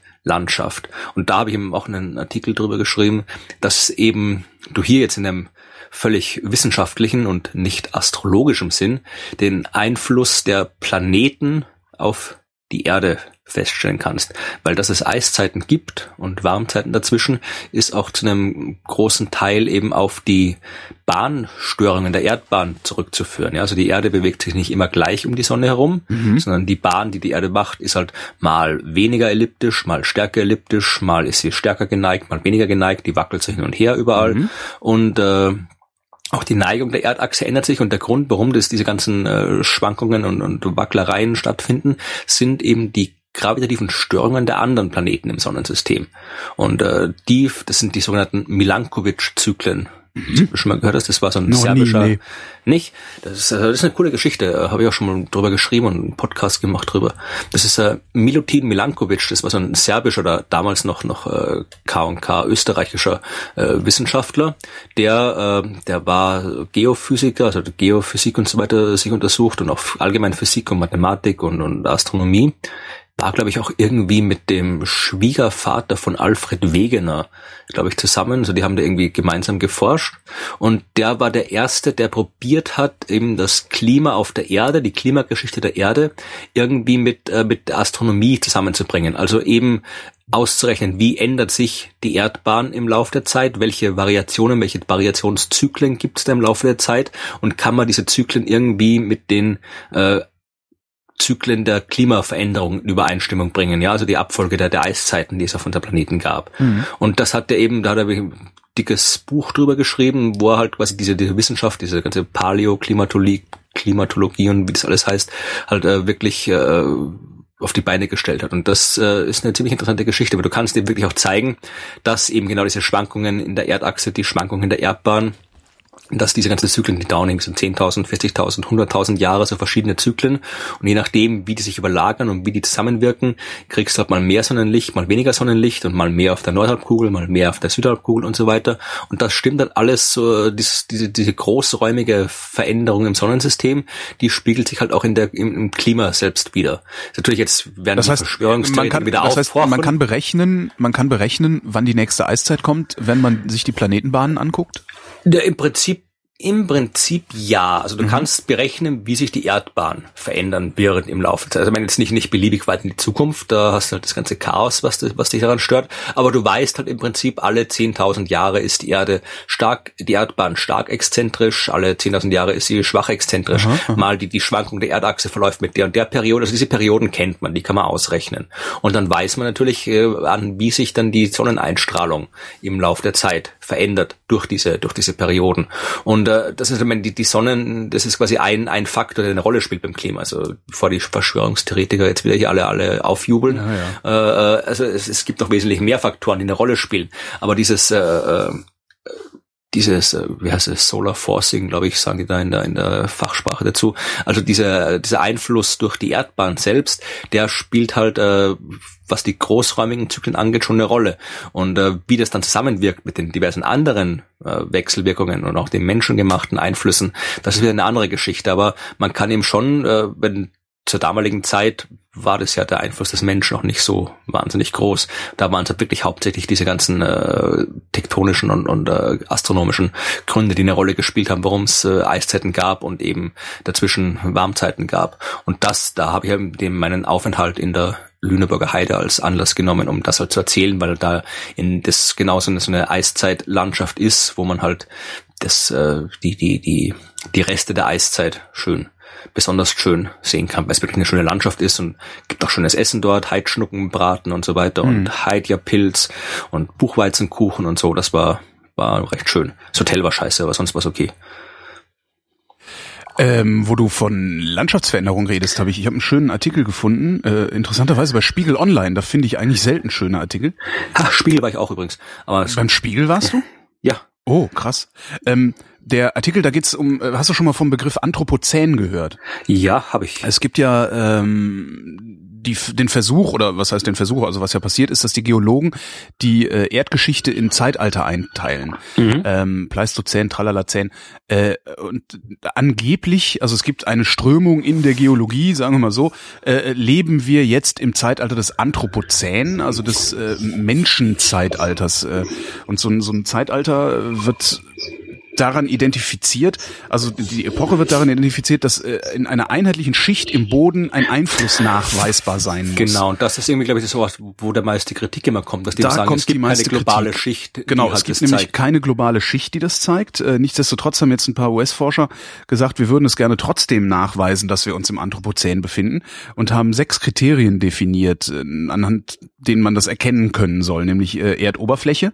Ja, wir haben nämlich mehr als die Hälfte der Erdoberfläche verändert, also als Kultur, gut, es ist zu einer war- Kulturlandschaft Das war gemacht. eine Schicht. Also das muss man Ähm, ja, es geht ja noch 100.000 Jahren weiter, so. Florian. Ah, okay. Entspann dich doch wieder mal. so kritisch. Ja, ja, genau. Ja. Ähm, also äh, Merkmal zwei wären Rohre. Also wir haben halt äh, sehr viele äh, Rohre in den Boden gepackt. Wir haben U-Bahnen gebaut und sowas alles gemacht. Äh, drittes Kriterium wäre Bergbau. Wir haben Löcher gegraben und zwar ziemlich tiefe Löcher. Ähm, Bohrungen, die ebenfalls mit Löchern zu tun haben. Also wir haben tatsächlich die Erde verändert und zwar in kilometerweiter Tiefe. Äh, Wir haben Deponien gebaut, also sie nehmen tatsächlich Abfall als äh, Hinweis darauf, dass das Menschenzeitalter erdgeschichtlich nachweisbar sein wird. Und Atomtests. Das fand ich Mhm. auch sehr spektakulär, also weil das wahrscheinlich tatsächlich das ist, was du global in Ja, also das- Erdschichten nachweisen also kannst, aber irgendwelche- auch ja. nur das. Das wäre das äh, Einzige, was mir plausibel erscheint. Also wenn irgendwelche U-Bahnen oder Leitungsrohre oder sowas. Ich meine, irgendwo im, im tiefsten Sibirien gibt es keine U-Bahnen, die du Genau, schlicht das ist nachweisen halt- kannst und so weiter. Oder keine, Das ist keine halt das. Problem. Und, und Aber sie, sie haben halt genau, sie haben halt genau das, was du eben auch sagtest. Also die Kritikpunkte äh, oder die großen Kritikpunkte sind halt, ähm, dass die Aktivitäten nicht global sind und vor allem, vor allen Dingen nicht zeitgleich sind. Mhm. Ja, das heißt, die U-Bahn in New York ist zu einem anderen Zeitpunkt gebaut worden als die U-Bahn in Berlin beispielsweise.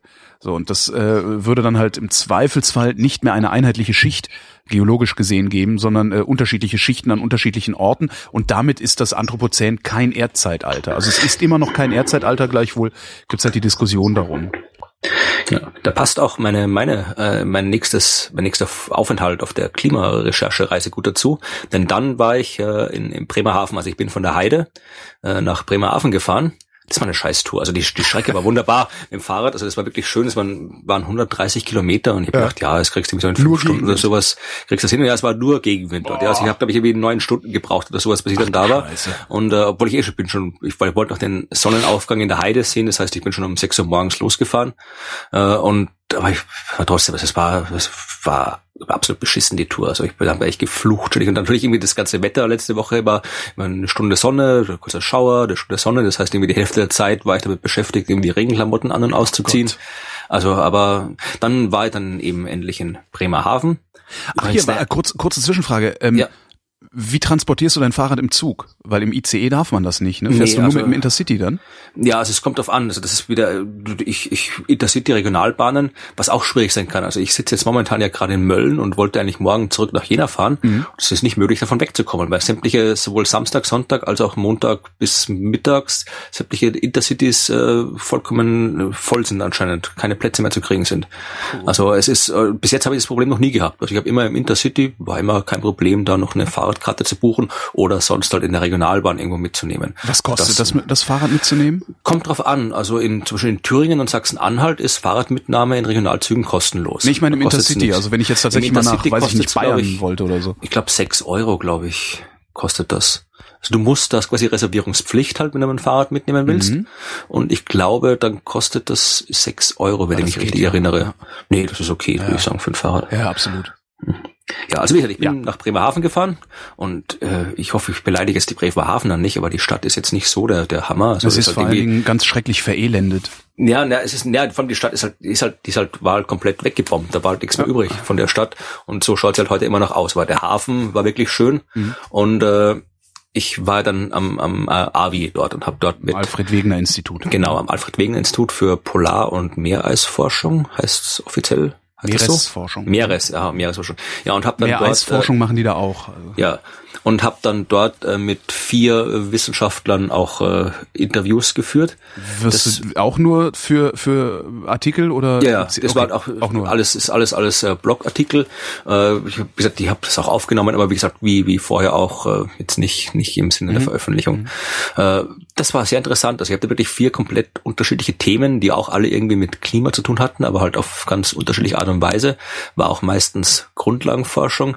Zuerst habe ich mit einer gesprochen, die untersucht äh, das das Ö das Ökosystem einer Eisscholle. Ja, Also Ja. eine Eisscholle stellt man sich ja irgendwie vor, es ist halt Eis und oben drüber laufen vielleicht mal Eisbären, aber mehr stellt man sich da nicht vor. Aber da, da leben irgendwie an der Unterseite, da das ist voll mit irgendwelchen Bakterien, äh, Bakterien und Algen, Eisalgen, Meereisalgen, die sich dann da irgendwelche, irgendwelche Schmelzkanäle da irgendwie reinbauen und drin leben und irgendwie absinken und und äh, je nachdem, wie das, wenn das Eis jetzt dann irgendwie verstärkt schmilzt, dann äh, können die da nicht mehr leben, dann sinken die ab, dann hat es wieder Einfluss auf das Ökosystem irgendwie unten am Meeresboden. Also es ist wahnsinnig komplex, was da an so einer simplen Eisscholle für ein Ökosystem dranhängt. Ich Also empfehle an dieser Stelle auch äh, Folge 17 des Resonator Podcasts. Da habe ich nämlich mit einem Meereisforscher gesprochen, äh, eine Stunde lang. Ja. Also das war, fand ich ziemlich cool. Also das ist wirklich so dieses, man ganz abgesehen, ob jetzt das Eis schmilzt oder nicht, was das jetzt irgendwie für, für uns, irgendwie für einen Fischfang und Schifffahrtsrouten und Meeresspiegelanstieg äh, bedeutet, dass halt da wirklich auch so, so ein komplettes Ökosystem noch, noch äh, dranhängt, was halt davon betroffen wird. Und danach habe ich mit drei äh, Doktoranden, also zwei Doktoranden, einer Doktorandin gesprochen, die haben auch coole Sachen gemacht. Die haben, äh, die haben ein MRT für Fische. Geil. Ja, also da können die Fische quasi, die, die sind da quasi Moment. lebendig drin. Aber nicht, aber also der aber schon auf dem Trockenen, ne? Nein, nee, du hast quasi, das ist so ein Riesenteil, da äh, mit, mit Unmengen Tanks und Leitungen und da Ja. können die Fische quasi reinschwimmen. Also die werden da quasi reingesetzt, dann schwimmen die da durch und dann sitzen die in diesem MRT drinnen. Und da können die quasi die, die, die, die lebendigen Fische. Aber müssen da, die die nicht äh, irgendwie fixieren? Wie fixieren die die denn? Ich, das, äh, so ins Detail sind wir nicht gegangen, aber ich glaube, die kriegen das schon hin. Also die, die haben da erstens mal, wenn sie da drin sind, haben sie jetzt nicht so viel Platz, glaube ich. Mhm. Und dann können die das irgendwie mit der Kamera, glaube ich, halbwegs irgendwie nachführen. Also ich glaube, die kriegen das hin. Die haben dann eben wirklich auch, die haben da wirklich coole Sachen gemacht. Also abgesehen davon, dass sie halt einfach mal den, den Fisch selbst halt quasi durchleuchten können und halt irgendwie messen können. Also die haben, variieren da irgendwie Salzgehalt und äh, vor allem CO2-Gehalt des Wassers und Temperatur des Wassers, um halt herauszufinden, wie so ein steigender CO2-Gehalt, also steigende Versauerung des Wassers sich auf den, den äh, Kreislauf und den Organismus von Fischen auswirkt. Also ob die sich jetzt dann irgendwie mehr anstrengen müssen und so weiter.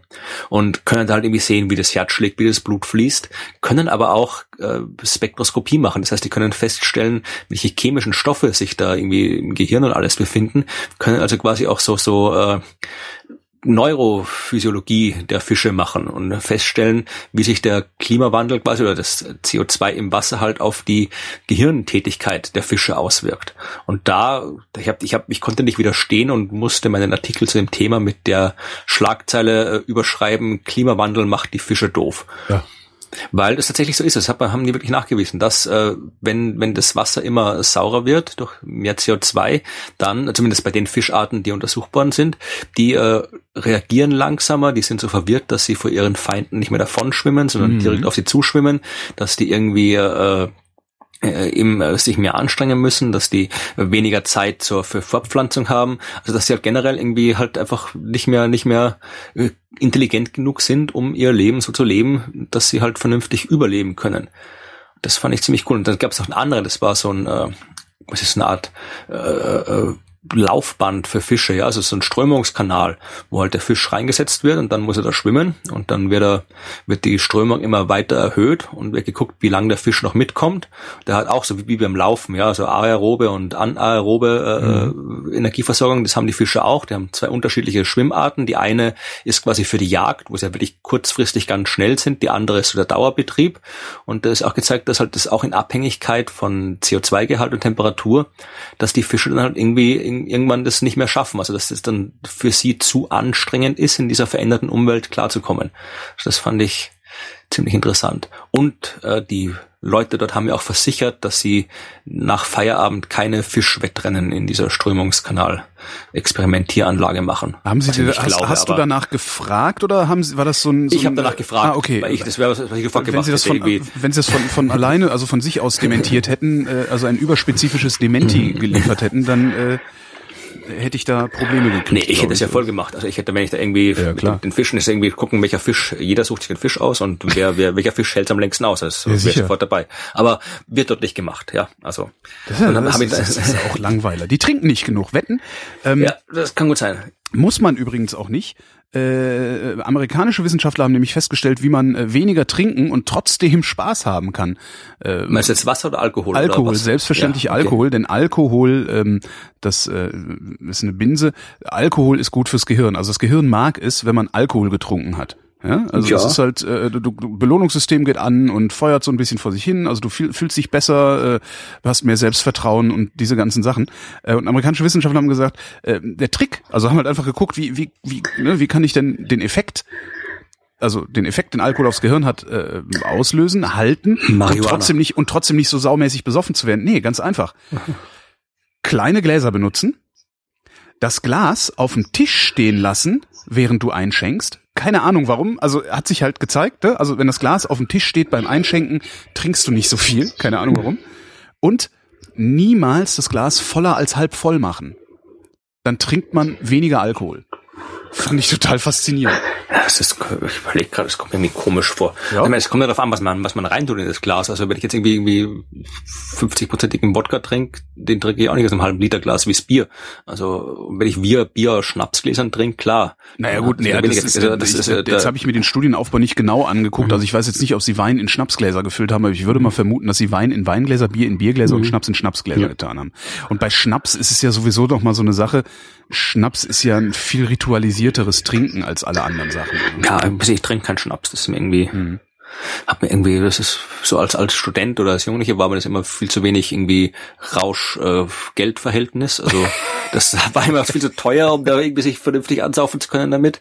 Und äh, jetzt mittlerweile, ich, ich, ich, ich habe ich habe nie irgendwie, was ich, das Schnaps trinken habe ich, hab ich nie irgendwie gelernt, also dass man irgendwie, okay, dann brauchst ja, wenn, halt wenn, wenn man sich halt irgendwie schnell irgendwie zudröhnen will, klar, haut man sich ein paar Schnäpse rein, aber so jetzt rein vom, vom, so wie ich jetzt beim Bier, das trinke ich ja nicht nur, um irgendwie jetzt irgendwie einen Rausch zu kriegen, sondern weil es halt wirklich mir gut schmeckt und noch verschiedene Biermarken ich und Biersorten und so weiter, so wie halt die Weintrinker Wein trinken, ja. Das kann man offensichtlich bei Schnaps auch machen. Das kann aber, man bei Schnaps auch ja, machen, ja. aber das habe ich irgendwie nie gelernt. Also ich okay, du brauchst halt was anderes. Du brauchst was anderes, um, ja. um äh, mehr Selbstvertrauen aufzubauen und da haben andere amerikanische Wissenschaftler auch was festgestellt, was dir vielleicht eher liegt, nämlich Marschieren macht mutig. Ja? Uh.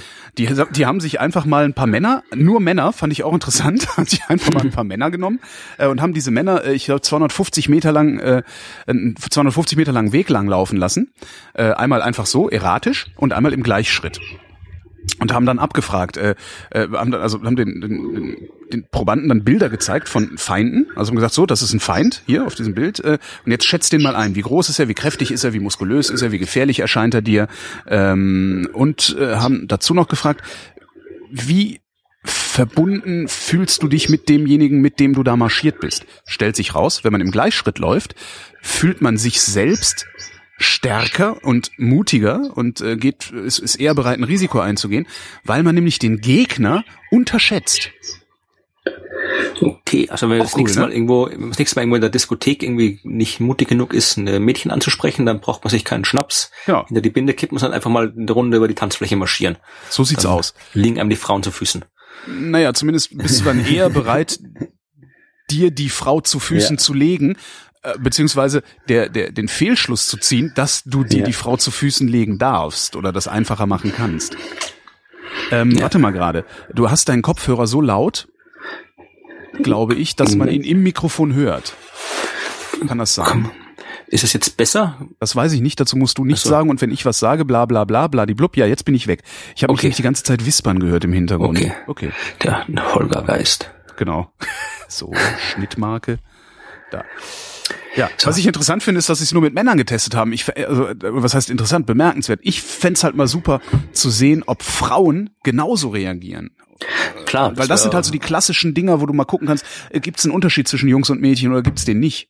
Aber als Mann ist mir auch, als Mann ist mir auch im gewissen Sinn, soll man nicht sagen, nicht konditioniert, aber ich meine, klar, die meisten waren irgendwo vielleicht mal beim, beim, beim Bundesheer oder sowas und wissen halt schon, wie, ja, marschieren ist halt was Männliches und wenn man was Männliches macht, dann fühlt man sich als Mann ja vielleicht auch irgendwie bewusst oder unbewusst gleich mal ein bisschen äh, besser oder mutiger. Mhm. Und marschieren ist halt jetzt nicht unbedingt das, was, was, was Frauliches ist, ja. Und wäre es interessant zu wissen, ob das jetzt quasi daran liegt, das am Marschieren selbst liegt, ja. ob irgendwie dieser Gleichschritt oder sowas, ob das jetzt irgendwas was, was, was Physiologisches bewirkt oder so, ob es wirklich halt nur so ein psychologischer, ist, äh, psychologischer Effekt ist. Also ich bin jetzt hier Mann und mache mit anderen Männern was Männliches und wir Männer sind jetzt irgendwie mutig und groß und stark. Hätte man, und ob das jetzt das, quasi, ja. ob man das irgendwie auch was in irgendwelchen anderen Männlichkeitsritual machen könnte mit dem gleichen Effekt oder ob das wirklich halt durch die, die, die körperliche Bewegung des Marschierens einen Effekt hat, das wäre interessant zu wissen. In der Tat, ja. Noch was Interessantes zu wissen habe ich gefunden, ähm, auch nur ein Artikel. Ähm, und zwar gibt es von der WHO äh, eine Liste, äh, die jetzt im Zusammenhang mit Ebola wieder ganz interessant geworden ist. Es gibt nämlich eine Liste der vernachlässigten Tropenkrankheiten. Neglected Tropical Diseases heißt die. Da stehen 17 Krankheiten drauf.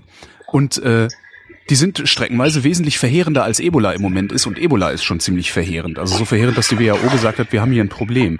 Ähm, der Witz an diesen Tropenkrankheiten ist, dass äh, die nicht die tropischen Bedingungen die Krankheiten so schlimm machen, sondern einfach nur die Lebensumstände in den, in den Ländern. Ja, das ist du, immer wieder ne, Hygiene halt. Wenn ja. du da vernünftige Hygieneinfrastruktur hast, dann kriegst du halt irgendwie, ich meine, es gab ja früher bei uns auch, gab es auch irgendwie so Cholera oder sonst irgendwas, die ganzen Krankheiten, die halt irgendwie wechseln. Also nur weil jetzt, ich glaube nicht, dass der, dass der Ort an sich, dass das Orte an sich krankheitsgefährdend sind. Das kommt immer darauf an, was du an dem Ort machst. Also ja. Das wundert mich jetzt nicht, dass da. Aber das kann, kann man sich mal durchlesen. Das ist eine ganz, ganz interessante Liste. Also sind, da sind halt Krankheiten drauf, die ich noch nie in meinem Leben gehört habe. Afrikanische Trypanosomiasis. Oder ja, so ähnlich. Äh, ich gar nicht wissen, was das ist. Schlafkrankheit. Ah, Stand ja. dahinter in Klammern, habe ich dann gesehen. Ja, was welche Geschichte willst du von mir noch hören? Ich habe äh, na, du warst ja die ganze Zeit unterwegs. Ich unterbreche dich halt einfach immer nur mit irgendwelchen ja. Meldungen, die ich aus der Wissenschaft Ja, das ist auch in Ordnung so. Also ich habe jetzt noch, ich hab, kann dir noch was von von äh, äh, Eisbohrkernen am Alfred Wegener Institut erzählen, von meinem Aufenthalt auf der Insel Neuwerk. Mach doch einfach mal, fang doch einfach mal an. Ja, okay. Also ich war, ich habe dann war noch in, in Bremerhaven, noch, mhm. noch mit zwei anderen gesprochen. Da ging es um die, im Prinzip zuerst um den Hausgarten. Das klingt jetzt irgendwie so wie ein paar Blümchen vom Abi. Ja. In Wirklichkeit sind es aber Messstationen, die zwischen Grönland und Spitzbergen aufgestellt sind. Also aufgestellt sind, die halt im Meer versenkt sind, teilweise an langen Kabeln runterhängen, teilweise unten am Meeresboden selbst aufgestellt sind. Und das ist halt eines der wenigen Langzeitmessprojekte seit 19 99, glaube ich, äh, sind die dort, weil das große Problem ist ja bei der Forschung der Tiefsee, dass du da halt erstens keine umfassenden Daten hast und zweitens keine Langzeitdaten, mhm. weil äh, es ist verdammt schwer, die Tiefsee zu erforschen. Das heißt ja nicht umsonst, wir wissen mehr über den Mond als über die, den, den Meeresboden, weil den Mond können wir direkt sehen, den Meeresboden nicht. Und ich kann auch nicht auf irgendwelche Rover da rumfahren lassen am Meeresboden, wie ich es irgendwie am Mars kann, weil ich da unten keinen Strom habe und auch keinen Strom da drunter kriege. Also ich kann da irgendwie keine, ich meine, ich müsste jetzt irgendwelche, irgendwelche, äh, irgendwelche Leitungen da unten am Meeresboden langlegen, dann könnte der an der Leitung entlang fahren. Aber ansonsten, ich habe keine Solarzellen, Batterien sind äh, zu, um die jetzt wirklich für ein Jahr oder sowas betreiben zu können oder länger, gibt es keine vernünftigen Batterien, die das machen. Man könnte irgendwie einen Radionuklidantrieb hinbauen, aber wenn ich jetzt irgendwie mit radioaktiven Rovern durchs Meer fahre, dann wird es vermutlich einige geben, die sich darüber aufregen. Ja, es gibt ein ganz also, interessantes Ding, ähm, weiß nicht, hast du das gesehen? Die haben so ein Surfbrett, das äh, ja. so, so ein autonomes Surfbrett-Ding sie gebaut, dessen Namen ich vergessen ja, habe. Das, das, ja, da haben ach, das Problem ist halt, genau, also du musst halt irgendwie, äh, wenn du halt wirklich jetzt äh, großflächig, ich meine, der Meeresboden ist groß, zwei Drittel der, der des, des Planetens. Mhm. Und äh, selbst wenn du halt irgendwie so ein Teil hast, das irgendwie mal runtertaucht, auftaucht, runtertaucht und so weiter, äh, dass du, du kriegst halt einfach, du kriegst einfach nicht genug Daten dafür zusammen. Und äh, das Problem ist ja auch, wenn du jetzt, selbst wenn du solche Stationen hast, wie in diesem Hausgarten, äh, da kannst du die Daten halt im Wesentlichen nur, äh, nur, nur einmal im Jahr auswerten, wenn halt die Polarschiff vorbeikommt und die Leute dann ihre ganzen Proben da wieder hochziehen können. Im Winter, wenn da Eis ist, kannst du nicht hinfahren. Das heißt, haben die auch gesagt, es weiß keiner, wie dort, was dort im Winter passiert, ja. weil dort keiner ist. Und äh, man hat halt über den Meeresboden so, so paar lokal verteilt Punkte, wo man halt ein paar Daten hat und dann eben auch nicht nur ein paar Jahre, weil mal ist man dort, mal ist man dort. Das heißt, das ist äh, wahnsinnig kompliziert, da den, den Meeresboden wirklich Daten zu sammeln. Ja, und, das die, war die, und diese Daten auch zu übertragen, das fand ich auch nochmal ja. sehr interessant, weil du hast natürlich, wenn es irgendwie in ein paar Kilometern Tiefe ist, da kannst du nicht einfach mal ein Funksignal nach oben schicken. Äh, das, das geht nämlich verloren im Wasser. Das, das Wasser leitet halt die, die, die elektromagnetischen Wellen gar nicht gut genug. Und was sie halt machen ist, das fand ich wirklich sehr spektakulär. Die haben in diesen Geräten unten Modems eingebaut, die akustische Signale an die Wasseroberfläche schicken, wo sie dann von Gerätschaften, die da rumschwimmen, aufgenommen werden und dann erst äh, äh praktisch von der Wasseroberfläche aus per Satellitentelefon an die Computer weitergeleitet werden. Das finde ich total spektakulär. Ja, also was, was ich mit den Leuten da äh, diskutiert habe, das war die Frage, dass du könntest quasi einfach, genauso wie du irgendwelche, irgendwelche Telefonkabel übers, über den Meeresboden verlegst, könntest halt einfach so Kabel für irgendwelche, irgendwelche Unterwasserfahrzeuge hinlegen. Das heißt, du hast dann quasi ein Kabel, das liegt dann halt irgendwie führt durch die Gegend, die dich interessiert. Und an dem Kabel, da fließt halt einerseits Energie drin, das heißt, da kann sich das Gerät Energie rausholen. Andererseits kann es über das Kabel auch Daten versenden. Das heißt, das ist dann quasi so eine Art Schienennetz, so eine Schiene unter Wasser, wo halt dein Gerät da rumfahren kann. Im Prinzip, solange es will, weil halt ständig an dem Kabel irgendwelche Energie äh, abgezogen werden kann. Aber das natürlich kostet halt wieder Geld sowas zu machen. Aber das wäre halt quasi so eine Lösung, wo du wirklich für längere Zeiten unter Wasser agieren kannst und dir was angucken kannst. Mhm. Und äh, das zweite Projekt, also was ich das, also das vierte, das vierte äh, Interview, was ich da gemacht habe, das war auch ziemlich cool. Da ging es halt um diese klassische äh, Eisbohrkerne, Sedimentbohrkerne, wie man aus den Bohrkernen rausfindet, wie das Klima früher war. Das war aber ziemlich cool. Da war ich dann auch im Kühlraum drin, bei minus 20 Grad, mhm. wo dann diese ganzen Eiskerne drin rumliegen. Und äh, habe zum Beispiel erfahren, äh, weiß nicht, ob du das wusstest, ich wusste es nicht, dass äh, die komplette Westantarktis mal weggetaut ist. Nee. Also, also jetzt nicht kürzlich, aber es war so. ja immer so, dass ja, es war, also geologisch schon kürzlich, aber nicht menschlich kürzlich. Also das war ja immer so eins, eins, was auch heute immer noch oft erzählt wird und was bis vor äh, gar nicht allzu langer Zeit noch so ein klassisches äh, Dogma fast der, der Glaziologie war. Eben die Antarktis taut nicht auf. Die mhm. Antarktis ist so kalt, ob es da jetzt minus 40 Grad hat oder minus 35 Grad hat oder minus 30 Grad hat, ist scheißegal. Das, die taut nicht auf. Äh, und dann hat man aber eben äh, dort äh, auch durch eben diese ganzen Eisbohrkerne und die Sediment Bohrkernen, die man vor der Küste gemacht hat, eben herausgefunden, dass die anscheinend tatsächlich, ich weiß den Zeitrahmen jetzt nicht mehr, welches es war, halt vor, vor ein paar hundert Millionen Jahren ungefähr, äh, dass die wirklich mal der komplette westantarktische Eisschild weggetaut ist. Mhm. Da gibt es anscheinend wirklich so auch äh, so eine, so eine, so eine, ja, so eine Schwellentemperatur, wenn die überschritten wird, dann geht's wirklich ganz schnell. Und das ist halt dann wieder interessant für die heutigen Klimaprognosen, weil wenn sowas muss man halt wissen. Wenn man irgendwie davon ausgeht, dass die Antarktis eh nicht wegtaut, egal wie warm das jetzt wird, äh, ob es jetzt fünf oder zehn Grad mehr hat, dann kriegt man natürlich ein ganz anderes Ergebnis, als wenn man berücksichtigt, dass halt doch vielleicht die halbe Antarktis innerhalb von 50 oder 100 Jahren auftauen kann. Also das, das fand ich sehr interessant, dass man da, dass man das äh, dann durch diese Bohrungen rausgefunden hat. Was ich muss mich übrigens äh, korrigieren. Äh, das war nicht das Avi, das dieses Surfbrett gebaut hat, sondern das Geomar ähm, in Kiel hat es gemacht. Und die, äh, ja, die haben halt wirklich ein Gerät, äh, mit dem sie ein, ein autonomes Schwimmgerät. Sieht, ist halt echt ein Surfbrett. Unten drunter ist so ein, ähm, ja, wie sieht das aus? Wie so eine Leiter äh, eine Leiter mhm. mit verstellbaren Sprossen praktisch, so dass das Ding sich in Strömungen einklinken kann und mit Strömungen mitschwimmen kann, wenn es das will. Äh, das Ganze elektrisch gesteuert halt. Oben drauf sind Solarzellen und eine Sendeanlage und das Ding schmeißen die einfach ins Meer und dann schwimmt das da so rum und schwimmt halt so vor sich hin und äh, cool. sammelt halt die Daten von den äh, von den von den ja Messpunkten, die auf dem Meeresgrund sind. Äh, und das Problem ist halt, dass die die die, die diese ja diese teilautonomen Schwimmdinger äh, die so unterwegs sind in den Meeren, die werden halt ständig geklaut. Ja, das was ist irgendwie, fragen, das, das erzählten die dann, erzählten die dann auch die Wissenschaftler sagten, naja, das ist dann, dann hast du halt irgendwie so deine Messbojen und äh, die Messboje sendet halt ständig ihre Position und auf einmal stellst du fest, die Messboje bewegt sich in einer geraden Linie auf die Küste zu. und dann ist, dann ist sie weg. von Cuxhaven. das ist halt echt ein bisschen, äh, äh, ja, ein bisschen ärgerlich. Ich finde jetzt leider mhm. gerade auf, äh, auf die Schnelle nicht, wie dieses Surfbrett heißt, aber ich fand das sehr spektakulär. Mhm. Weil es halt einfach so ein Plasteteil, schmeißt ins Meer, kann da im Prinzip mhm. jahrelang rumschwimmen, wenn es nicht geklaut wird von irgendwelchen Leuten. Ja, ganz spektakulär war mein Flugzeugflug. Ich bin auch mit dem, vielleicht nicht ganz so klimafreundlich jetzt im Rahmen der Klimareise, aber ich bin, äh, bin kurz mit dem Flieger über die Nordsee geflogen. Das war cool. Warum? Mit was für einem Flieger?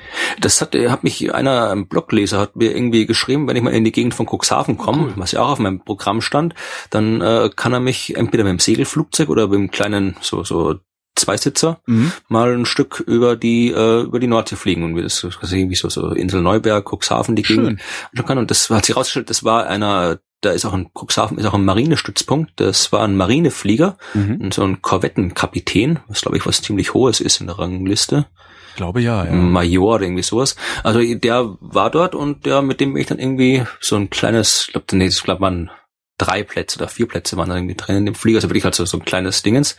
Das sind wir wirklich, das war, das war wirklich schön. Wir hatten Glück mit dem Wetter, sind dann irgendwie einmal raus, übers Meer bis nach Neuberg und schauen hören und haben uns das von oben angeguckt.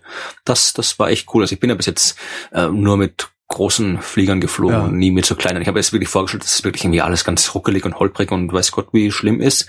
Aber das war echt, also entweder, vermutlich war er einfach ein sehr, sehr guter Flieger. Aber das, wenn, wenn jetzt irgendwie der Boden nicht so weit weg gewesen wäre, hätte es genauso gut irgendwie ein Auto sein können. Mhm. So ruhig ist man da rumgeflogen. Also in sowas, in sowas bin ich auch noch nie mitgeflogen. Also halt große Verkehrsmaschinen und mhm. Hubschrauber bin ich, aber das ist halt auch schon mhm. fast 20 Jahre her, dass ich häufiger mal in einem Hubschrauber gesessen habe, was auch spektakulär ist. Aber so mit so kleineren Flugzeugen bin ich noch nie mitgeflogen. Mich ja. hat vor, vor einem Jahr oder vor zwei Jahren mal einer eingeladen, mit so einem Motorsegler mitzufliegen. Äh, stellt sich aber raus, da war ich noch zu fett. Da habe ich, da hab ich reingepasst, aber der Pilot dann leider nicht mehr. Ja, also da in dem, in dem Flieger hätte man auch nicht mehr wesentlich, mal vom Gewicht her wäre es bei dem Motorflieger kein Problem gewesen, aber ein recht viel breiter hätte man auch nicht sein dürfen. Also ja. so viel Platz war da nicht drin. Das ist irre, ne? Wie, wie wahnsinnig ja. klein die Dinger sind. Ja. Und in den James Bond Filmen sehen die immer so riesig aus, wenn die sich darin prügeln und Ja, da kann man noch Sex haben drin, so viel Platz ist dort. Ja, äh, ja. Haben die ja auch alle. Ja, genau. Wahnsinn, Wahnsinn, Wahnsinn. Ja. Also ich habe ähm, wirklich viele Verkehrsmittel irgendwie äh, benutzt auf dieser Reise, also wie Zug, Fahrrad, äh, Flugzeug. Dann bin ich mit dem Schiff gefahren mhm. und mit dem Pferdefuhrwerk. Das ist eigentlich das Entspannteste. Eine Freundin von mir lebt in Norwegen und hat Pferde und hat halt auch so einen kleinen, mhm. so, so, so, ein Wägelchen zum dahinterhängen. Mhm. Mit dem ja, war dann manchmal da am Fjord lang. Das war immer nett. Mhm. mhm. Dann ist man diese, diese berühmten Wattwagen, wenn du die kennst. Also ich war, meine nächste Station auf der Reise war ja die Insel Neuwerk. Äh, die haben meine Blogleser ausgesucht für mich ich habe da mal so einen Aufruf gehabt, irgendwie schickt mich irgendwo hin nach Deutschland und ich schreibe eine Reportage über die äh, nicht ganz so offensichtliche Astronomie, die man dort finden kann, weil ich eben äh, meine These ja lautet, man kann überall Astronomie entdecken, egal wo man ist, weil Astronomie überall ist. Mhm. Und dann wurde ich eben nach Neuwerk geschickt. Das war die, der Ort mit den meisten Stimmen. So eine kleine Insel, also wirklich klein, das hat die drei Quadratkilometer oder irgendwie mhm. sowas, äh, gehört zu Hamburg das ist eigentlich das Interessante an Neuwerk, liegt mhm. vor Cuxhaven, gehört zu Hamburg. Ja. Ja. Dort steht auch das älteste Gebäude Hamburgs, der äh, Leuchtturm von Neuwerk, irgendwie ah, ja. 1301, glaube ich, gebaut oder 1299, ist irgendwie das älteste Gebäude Hamburgs. Was aber auch ein bisschen Und, Beschiss ist natürlich, ne? weil äh, wahrscheinlich hat Hamburg sich Neuwerk erst später einverleibt, oder? Nee, nee, das, die waren schon von Anfang an da. Ach, haben, da, ah, das haben, hat, haben die sich irgendwie schon von Anfang an, den, den Turm hat ja Hamburg dorthin gebaut. Das war quasi so, so ein Außenposten für die Hanse, wo sie halt irgendwie so, so äh, Handel getrieben haben mhm. und so. Also das da, da, da habe ich dann irgendwie zwei Nächte verbracht auf der Insel. Also es war auch, also eigentlich hätte eine Nacht auch gereicht, weil wie gesagt, du hast im Prinzip nach einer Stunde im Wesentlichen alles gesehen, was es auf der Insel zu sehen gibt, weil so groß ist sie nicht. Der eine, der Fußweg rundrum ist vier Kilometer lang. Okay, also dreiviertel Stunde halt, bist du rum. Ja, ja.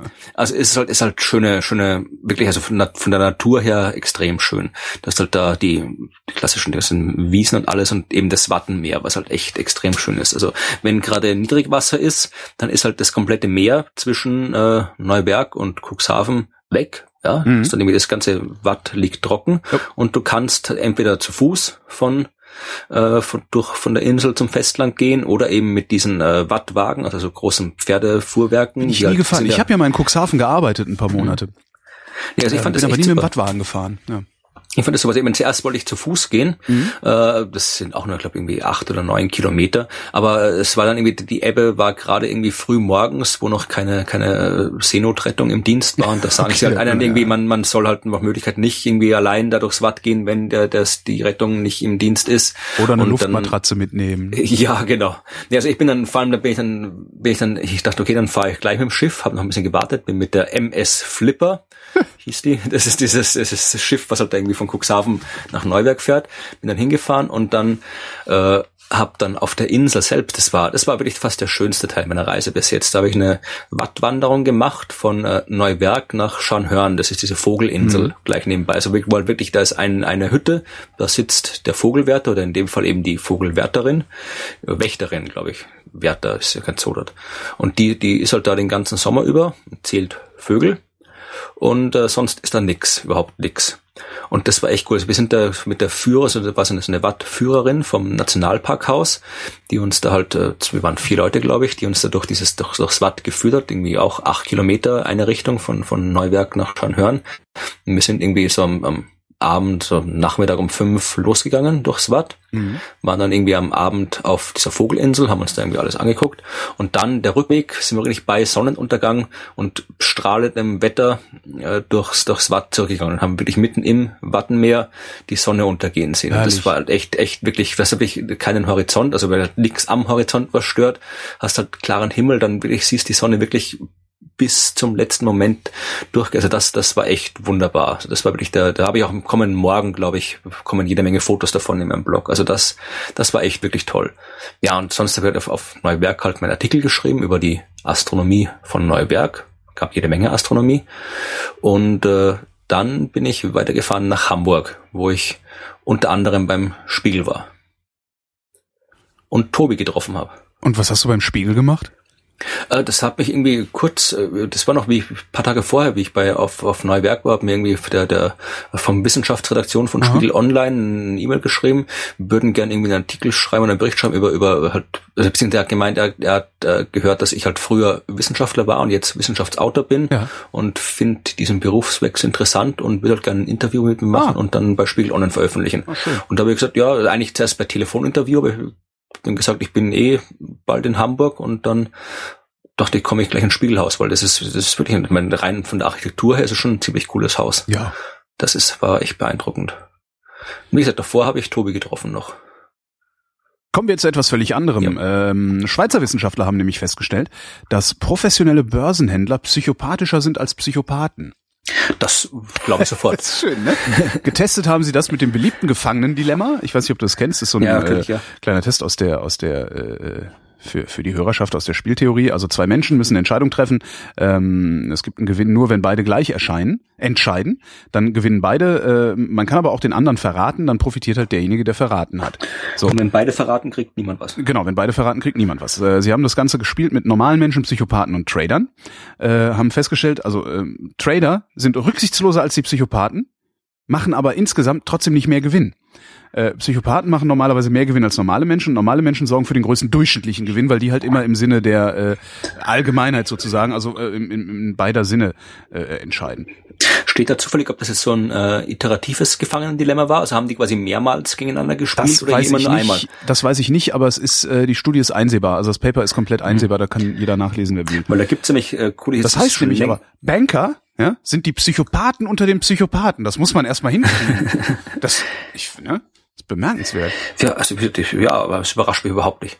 Aber äh, diesem Gefangenendilemma, da gibt's ja wirklich coole Studien. Also ich habe da äh, mal schon ewig, ich glaube in einem Buch von Douglas Hofstetter äh, Bericht gelesen, da geht es halt um das iterative Gefangenendilemma. Mhm. Das heißt, du spielst, also wir beide spielen jetzt einmal gegeneinander ja. zum Beispiel und äh, da wäre es ja quasi ideal, also logisch, dass wir halt beide äh, das Gleiche machen, kooperieren, mhm. um halt äh, beide möglichst zu profitieren. Äh, wenn ich aber weiß, okay, ich spiele jetzt gegen Holgi und ich sehe Holgi nie wieder im Leben, Holgi ist mir dann scheißegal danach, dann äh, reite ich den rein, ja. kooperiere nicht und nehme das ganze Geld. Wenn ich aber weiß, äh, wir spielen nächste Woche nochmal gegeneinander, dann äh, überlege ich mir schon, okay, denke mir, dann bin ich jetzt, kann ich verschiedene Taktiken machen. Ich sage, okay, mhm. ich kooperiere jetzt mit Holgi, dann glaubt er mich nächste Woche, dass ich wieder kooperiere und nächste Woche haue ich ihn dann rein. Ja. ja. Und das ist halt die Frage, vielleicht denkst du dir das auch. Und da gab's halt, äh, das gab's mal so einen äh, großen, auch schon Jahrzehnte her, glaube ich, so einen Programmierwettbewerb, wo halt Leute äh, aufgerufen worden sind, ich glaube sogar bei, bei Scientific American, eben äh, Programme oder äh, Strategien einzureichen für so ein iteratives Gefangenendilemma, wo es halt heißt, okay, sei immer unfreundlich, sei immer freundlich oder sei mach, mach das, was dein, dein Gegenüber beim letzten Spiel gemacht hat. Mhm. Äh, es sei denn, er verarscht dich, dann verarsch ihn auch. Oder halt einfach, du kannst halt irgendwelche Strategien ausdenken, wie du dich halt äh, wiederholten Gefangenen-Dilemma verhältst. Und dann haben die die ganzen Strategien genommen, in einen großen Computer geschmissen und alle gegeneinander antreten lassen. Mhm. Und die erfolgreichen Strategien konnten sich halt dann quasi fortpflanzen, also vermehrt auftreten. Und so haben die halt dann probiert herauszufinden, was halt in dem Fall die erfolgreichste Strategie war. Und ich glaube, es war, äh, ich glaube, es war sogar, äh, mach immer das, was dein Gegenüber beim letzten Mal gemacht hat. Ja.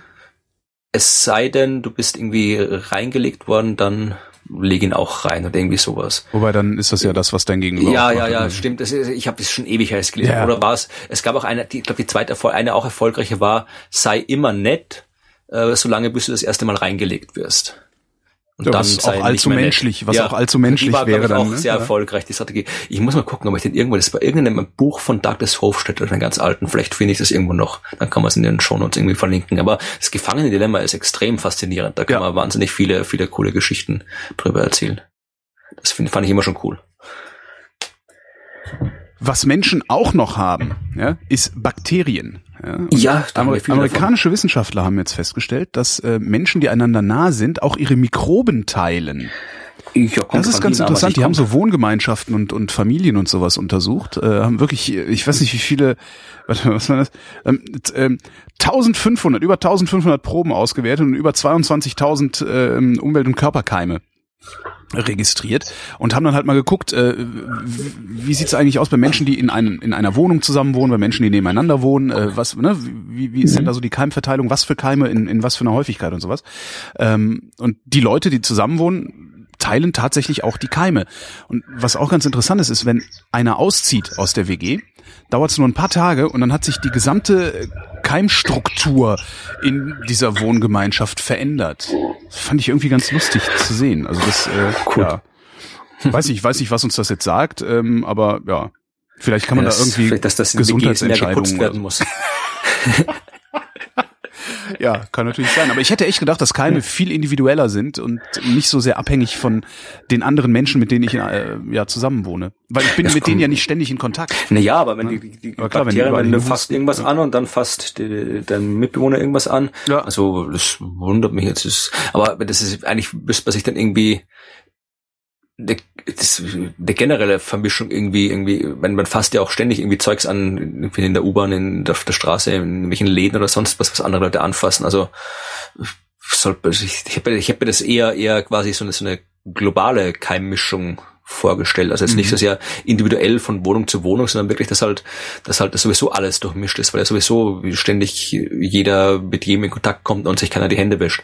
Also äh, interessant, dass es dann doch so individuell ist. genau. Wohnungen, ja. ja. Äh, einen hatte ich noch vergessen und zwar, mhm. ähm, der kann noch mal ans Gefangenendilemma anknüpfen. Äh, es gibt nämlich noch, was, noch mal Schweizer, Schweizer Wissenschaftler, äh, andere Schweizer Wissenschaftler, so muss man sagen, andere Schweizer Wissenschaftler haben festgestellt, ähm, dass Zusammenarbeit das menschliche Denkvermögen prägt. Die haben mit Primaten experimentiert. Der Mensch ist ja auch ein Primat. Ähm, so, so ein Experiment gemacht, bei dem du ähm, nach einem Brett mit Essen greifen kannst, aber das Brett so designt, dass du das Essen nicht erreichen kannst, auch wenn du das Brett an dich ranziehst. Was du aber machen kannst, ist, du kannst das Brett zu deinen Artgenossen rüberschieben. Ja, so, äh, so Experimente haben sie gemacht und äh, haben dabei rausgefunden, dass äh, das Ausmaß, das ist jetzt das Ergebnis, kann auch jeder nachlesen, schön langer Artikel, das Ausmaß an Hilfsbereitschaft untereinander, also auch also bei Primaten, also in der Art, in, mhm. das, das Ausmaß an Hilfsbereitschaft ist abhängig, ähm, ist, ist abhängig von äh, dem Maß an Betreuung durch die Mitglieder der Spezies im Kindesalter. Das heißt, je mehr Leute, okay, je mehr Leute sich um das Kind kümmern, ja, desto hilfsbereiter ist das Kind später, wenn es erwachsen wird. Das ist interessant. Ja. Das finde ich auch. Interessant. Das ist so ne, das Sprichwort. Man braucht ein ganzes Dorf, um ein Kind ja. großzuziehen. Ja, und das war interessant. Ich weiß nicht. Das und es ist unabhängig übrigens von der Intelligenz. Es ist unabhängig von der Intelligenz und es ist unabhängig von der Größe des Gehirns. Es wäre jetzt noch interessant zu wissen, äh, quasi jetzt, okay, das war jetzt Primaten und jetzt nicht, kann nicht unbedingt menschlich untersuchen, aber es wäre rein, würde mich jetzt interessieren, äh, wie sehr sich jetzt äh, die, die durchschnittliche Zahl an Erziehungs- oder erziehenden Personen ja. verändert hat. Also ob, ob jetzt quasi heute wirklich nur noch irgendwie Single-Väter, Single-Mütter oder zwei Elternteile sind, genau, ja. die ein Kind erziehen oder ob, sie, oder ob, das, ob sich das im Verhältnis zu früher verändert hat. Also das sagt man, früher war irgendwie war die ganze Großfamilie in das Dorf. Ob das wirklich so war oder ob das heute immer noch so ist. Also vielleicht weiß jemand, ob es da irgendwelche Datenuntersuchungen gibt, wie sich die spannend. Zahl der, der, der erziehenden Personen im Laufe der Zeit verändert hat. Oder, oder halt andersrum die Frage, Frage, mhm. werden wir rücksichtsloser dadurch, dass wir weniger mit oder, oder nee, dadurch, dass wir nur noch mit einem Elternteil interagieren, werden wir dadurch rücksichtsloser oder werden wir dadurch nicht rücksichtsloser?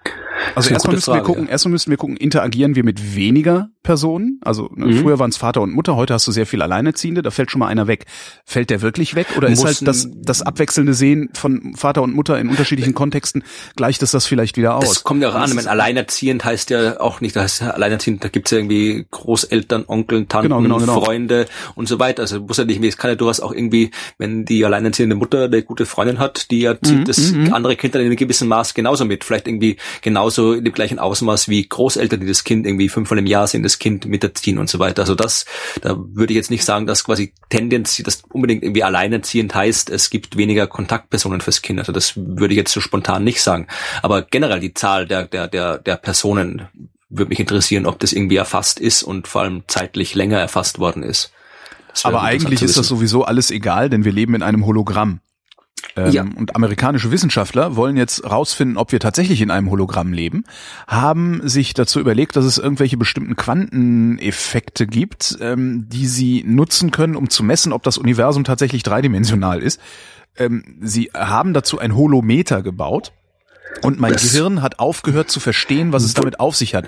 Hast du den Artikel zufälligerweise gelesen und kannst nee, das erklären? Ich habe wieder nur, ich, ich habe dadurch, dass ich immer unterwegs war, wenig über über äh, eigentlich immer nur Schlagzeilen gelesen in welchen Facebook-Seiten. Also ich habe irgendwas gesehen von Leben wie einem 2D-Universum. Dann schicke ich, ich dir mal den Link. Dann schicke ich dir mal den Link und du kannst dir beim nächsten Mal vielleicht mir ich erklären. Ich kann ein bisschen was dazu sagen. Also ich kann ein bisschen was ja. dazu sagen. Äh, es geht bei dem Hologramm Dings geht's ja im Prinzip darum, äh, um die Frage, ob quasi so ein Hologramm ist ja quasi eine Projektion von etwas, was eine Dimension weniger hat als das, was es aussieht. Ja. Das ist eine beschissene Erklärung. Aber gut, was es auf, auf, aus kosmologischer Sicht heißt, ist eben die Frage, ob das, ob unser Universum quasi nur äh, eine, eine niedrigere dimensionale Projektion von einem höherdimensionalen Universum ist. Also ob Aha. wir quasi jetzt vereinfacht gesagt äh, nur der Rand, ob unser Universum nur der Rand eines größeren Universums ist. Und alles das, was sich abspielt bei uns in unserem Universum, äh, wird zwar vom gesamten Universum im höherdimensionalen gesamten Universum beeinflusst, mhm. aber wir sind eben quasi nur, das, was wir als, als gesamtes Universum ansehen, ist eben quasi nur der Rand dieses äh, größeren Universums. Okay. Das ist so das, das grundlegende holographische Prinzip. Äh, wie das jetzt mit, mit 2D und 3D, also ich meine, ich denke mal, dass ziemlich ziemlich eigentlich sollte, glaube ich, ziemlich sicher sein, dass wir in einem drei, mindestens dreidimensionalen Universum leben. Also insofern weiß ich nicht, ob es diese Geschichten von 2D-Universum nur schlechter Journalismus sind oder ob das ein neue, neues kosmologisches Konzept ist, das ich noch nicht mitbekommen habe. Da müsst ihr nochmal schauen. Aber prinzipiell ist die Idee des holographischen Universums, die ist jetzt schon länger im Umlauf. Also das ist jetzt nichts nichts äh, ganz Neues. Also das, das gibt schon länger diese, diese Überlegungen, ob das eben, ob wir eben nur, nur äh, ein ein Rand, ein Rand von dem höheren mhm. dimensionalen Universum sind. Aber ich, ich gucke mir die Geschichte mal an bis zum nächsten Mal. Ja, cool. Äh, dann rede ich dann lieber wieder über was, was mhm. ich verstehe. Kennst du das sozioökonomische Panel? Das ist so eine seit den Nein. 80er Jahren, das ist eine Nein. Dauerbefragung, also jährliche Befragung ähm, vom äh, DIW, also ins, Deutschen Institut für Wirtschaftsforschung heißt es, glaube ich. Ich habe nicht mal geguckt, was DIW ausgeschrieben heißt, weil man es so oft sagt und liest. Ähm, es gibt halt das sozioökonomische Panel, DIW macht es, also wird jährlich hier werden Leute befragt, auch so zu, äh, also nach so Zufriedenheitskategorien auch und sowas. Also wie, wie, wie, wie zufrieden sind sie mit ihrem Job, mit ihrem Wohnort, wie prognostizieren sie ihre wirtschaftliche Zukunft und solche Sachen halt. Ähm, und DIW und ETH Zürich, also Schweizer und deutscher Wissenschaftler haben festgestellt, ähm, das ist jetzt eigentlich eine Binsenweisheit, dann aber wieder doch nicht. Wenn die Kriminalität an deinem Heimatort zunimmt, sinkt deine Lebenszufriedenheit. Ja, das ist eigentlich als Binsenweisheit. Genau, eigentlich eine ja. Binsenweisheit. Und jetzt kommt aber der Clou. Das hat mich, das hat mich doch sehr fasziniert. Es geht dabei nur um Gewaltverbrechen. Wenn Gewaltverbrechen in deiner Stadt passieren, dann ist deine Lebenszufriedenheit in deiner Stadt gesenkt. Passieren Eigentumsdelikte, hat es keinen Einfluss auf die Lebenszufriedenheit. Das heißt, okay. wenn, wenn in deiner Straße einer erschossen wurde, fühlst du dich in deiner Straße schlechter, als wenn in deiner Straße eingebrochen wurde. Obwohl natürlich die Wahrscheinlichkeit, dass bei dir auch eingebrochen wird, wesentlich größer ist, als dass du auch erschossen wirst. Das mhm. finde ich sehr, sehr faszinierend. Das ist interessant. Aber warum das so ist, haben die nicht gesagt. Nee. Ich glaube okay. auch nicht, dass man das ich glaube nicht, dass man das anhand der Daten, also es ist halt Statistik, die haben halt einfach nur die Statistik angeguckt, äh, okay. haben halt die Daten vom, vom, vom sozioökonomischen Panel äh, sich angeguckt, haben aber keine explizite Forschung, also haben kein, keine Versuche gemacht. Ähm, ich kann mir auch, ich glaube, es ist schwer rauszukriegen, warum das so ist. Stelle ich mir sehr schwer vor. Apropos, keine explizite Forschung. Mhm. Ähm, ich hätte jetzt, wir sind ja schon fast in, in Endnähe des, des Podcasts. Äh, ich habe, ich hab, weiß nicht, ob du die E-Mail auch bekommen hast. Ein, ein Hörer hat mir geschrieben äh, mit Lob für die Sendung und einer Frage, die sich wunderbar als äh, Scheiß der Sendung zum Thema Klima eignet. Ah, sehr schön. Dann ja, sehr gut. Mach mal. Also ich hätte auch noch eins zum Scheiß der Sendung dazu. Zu, äh, es gibt ja gerade einen Film im Kino, der heißt Lucy. Mhm. Äh, sehr schöner Film von Luc Habe ich noch nicht gesehen. Aber ähm, macht Spaß. Also mhm. hat mir sehr viel Spaß gemacht. Äh, und das äh, die Idee dahinter ist ja äh, dieser Mythos davon, dass wir nur zehn Prozent unseres Gehirns benutzen und äh, wenn wir 100 Prozent äh, davon nutzen könnten, dann wären wir Übermenschen. Ähm, kurzer ja, Hinweis nur, kurzer Hinweis nur, wenn wir 100 Prozent unseres Gehirns gleichzeitig nutzen würden, also wenn alle Neuronen gleichzeitig feuern würden, dann wäre das ein epileptischer Anfall. Also macht genau, euch ja. bitte keine Hoffnung. So, jetzt Klima. Ja, ja also das eigentlich, eigentlich ist es kein, kein, äh, kein, äh, kein aktueller, äh, kein aktueller Scheiß, aber äh, es ging um die Frage, äh, es gibt ja die These, die auch in einem Buch äh, veröffentlicht worden ist, in einem sehr prominenten Buch, das auch irgendwie viel verkauft hat und viel in den Medien war, die heißt, äh, ich glaube, die kalte Sonne hieß das. So, ja, ja, die das Idee ist von, ich, ja.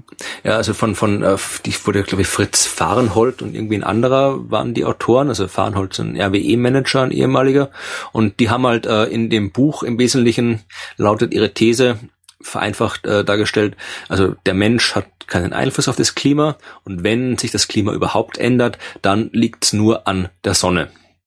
Nur der Einfluss der Sonne bestimmt das Klima. Und das ist, äh, äh also auf den ersten Blick ist es eine tendenziell plausible Hypothese.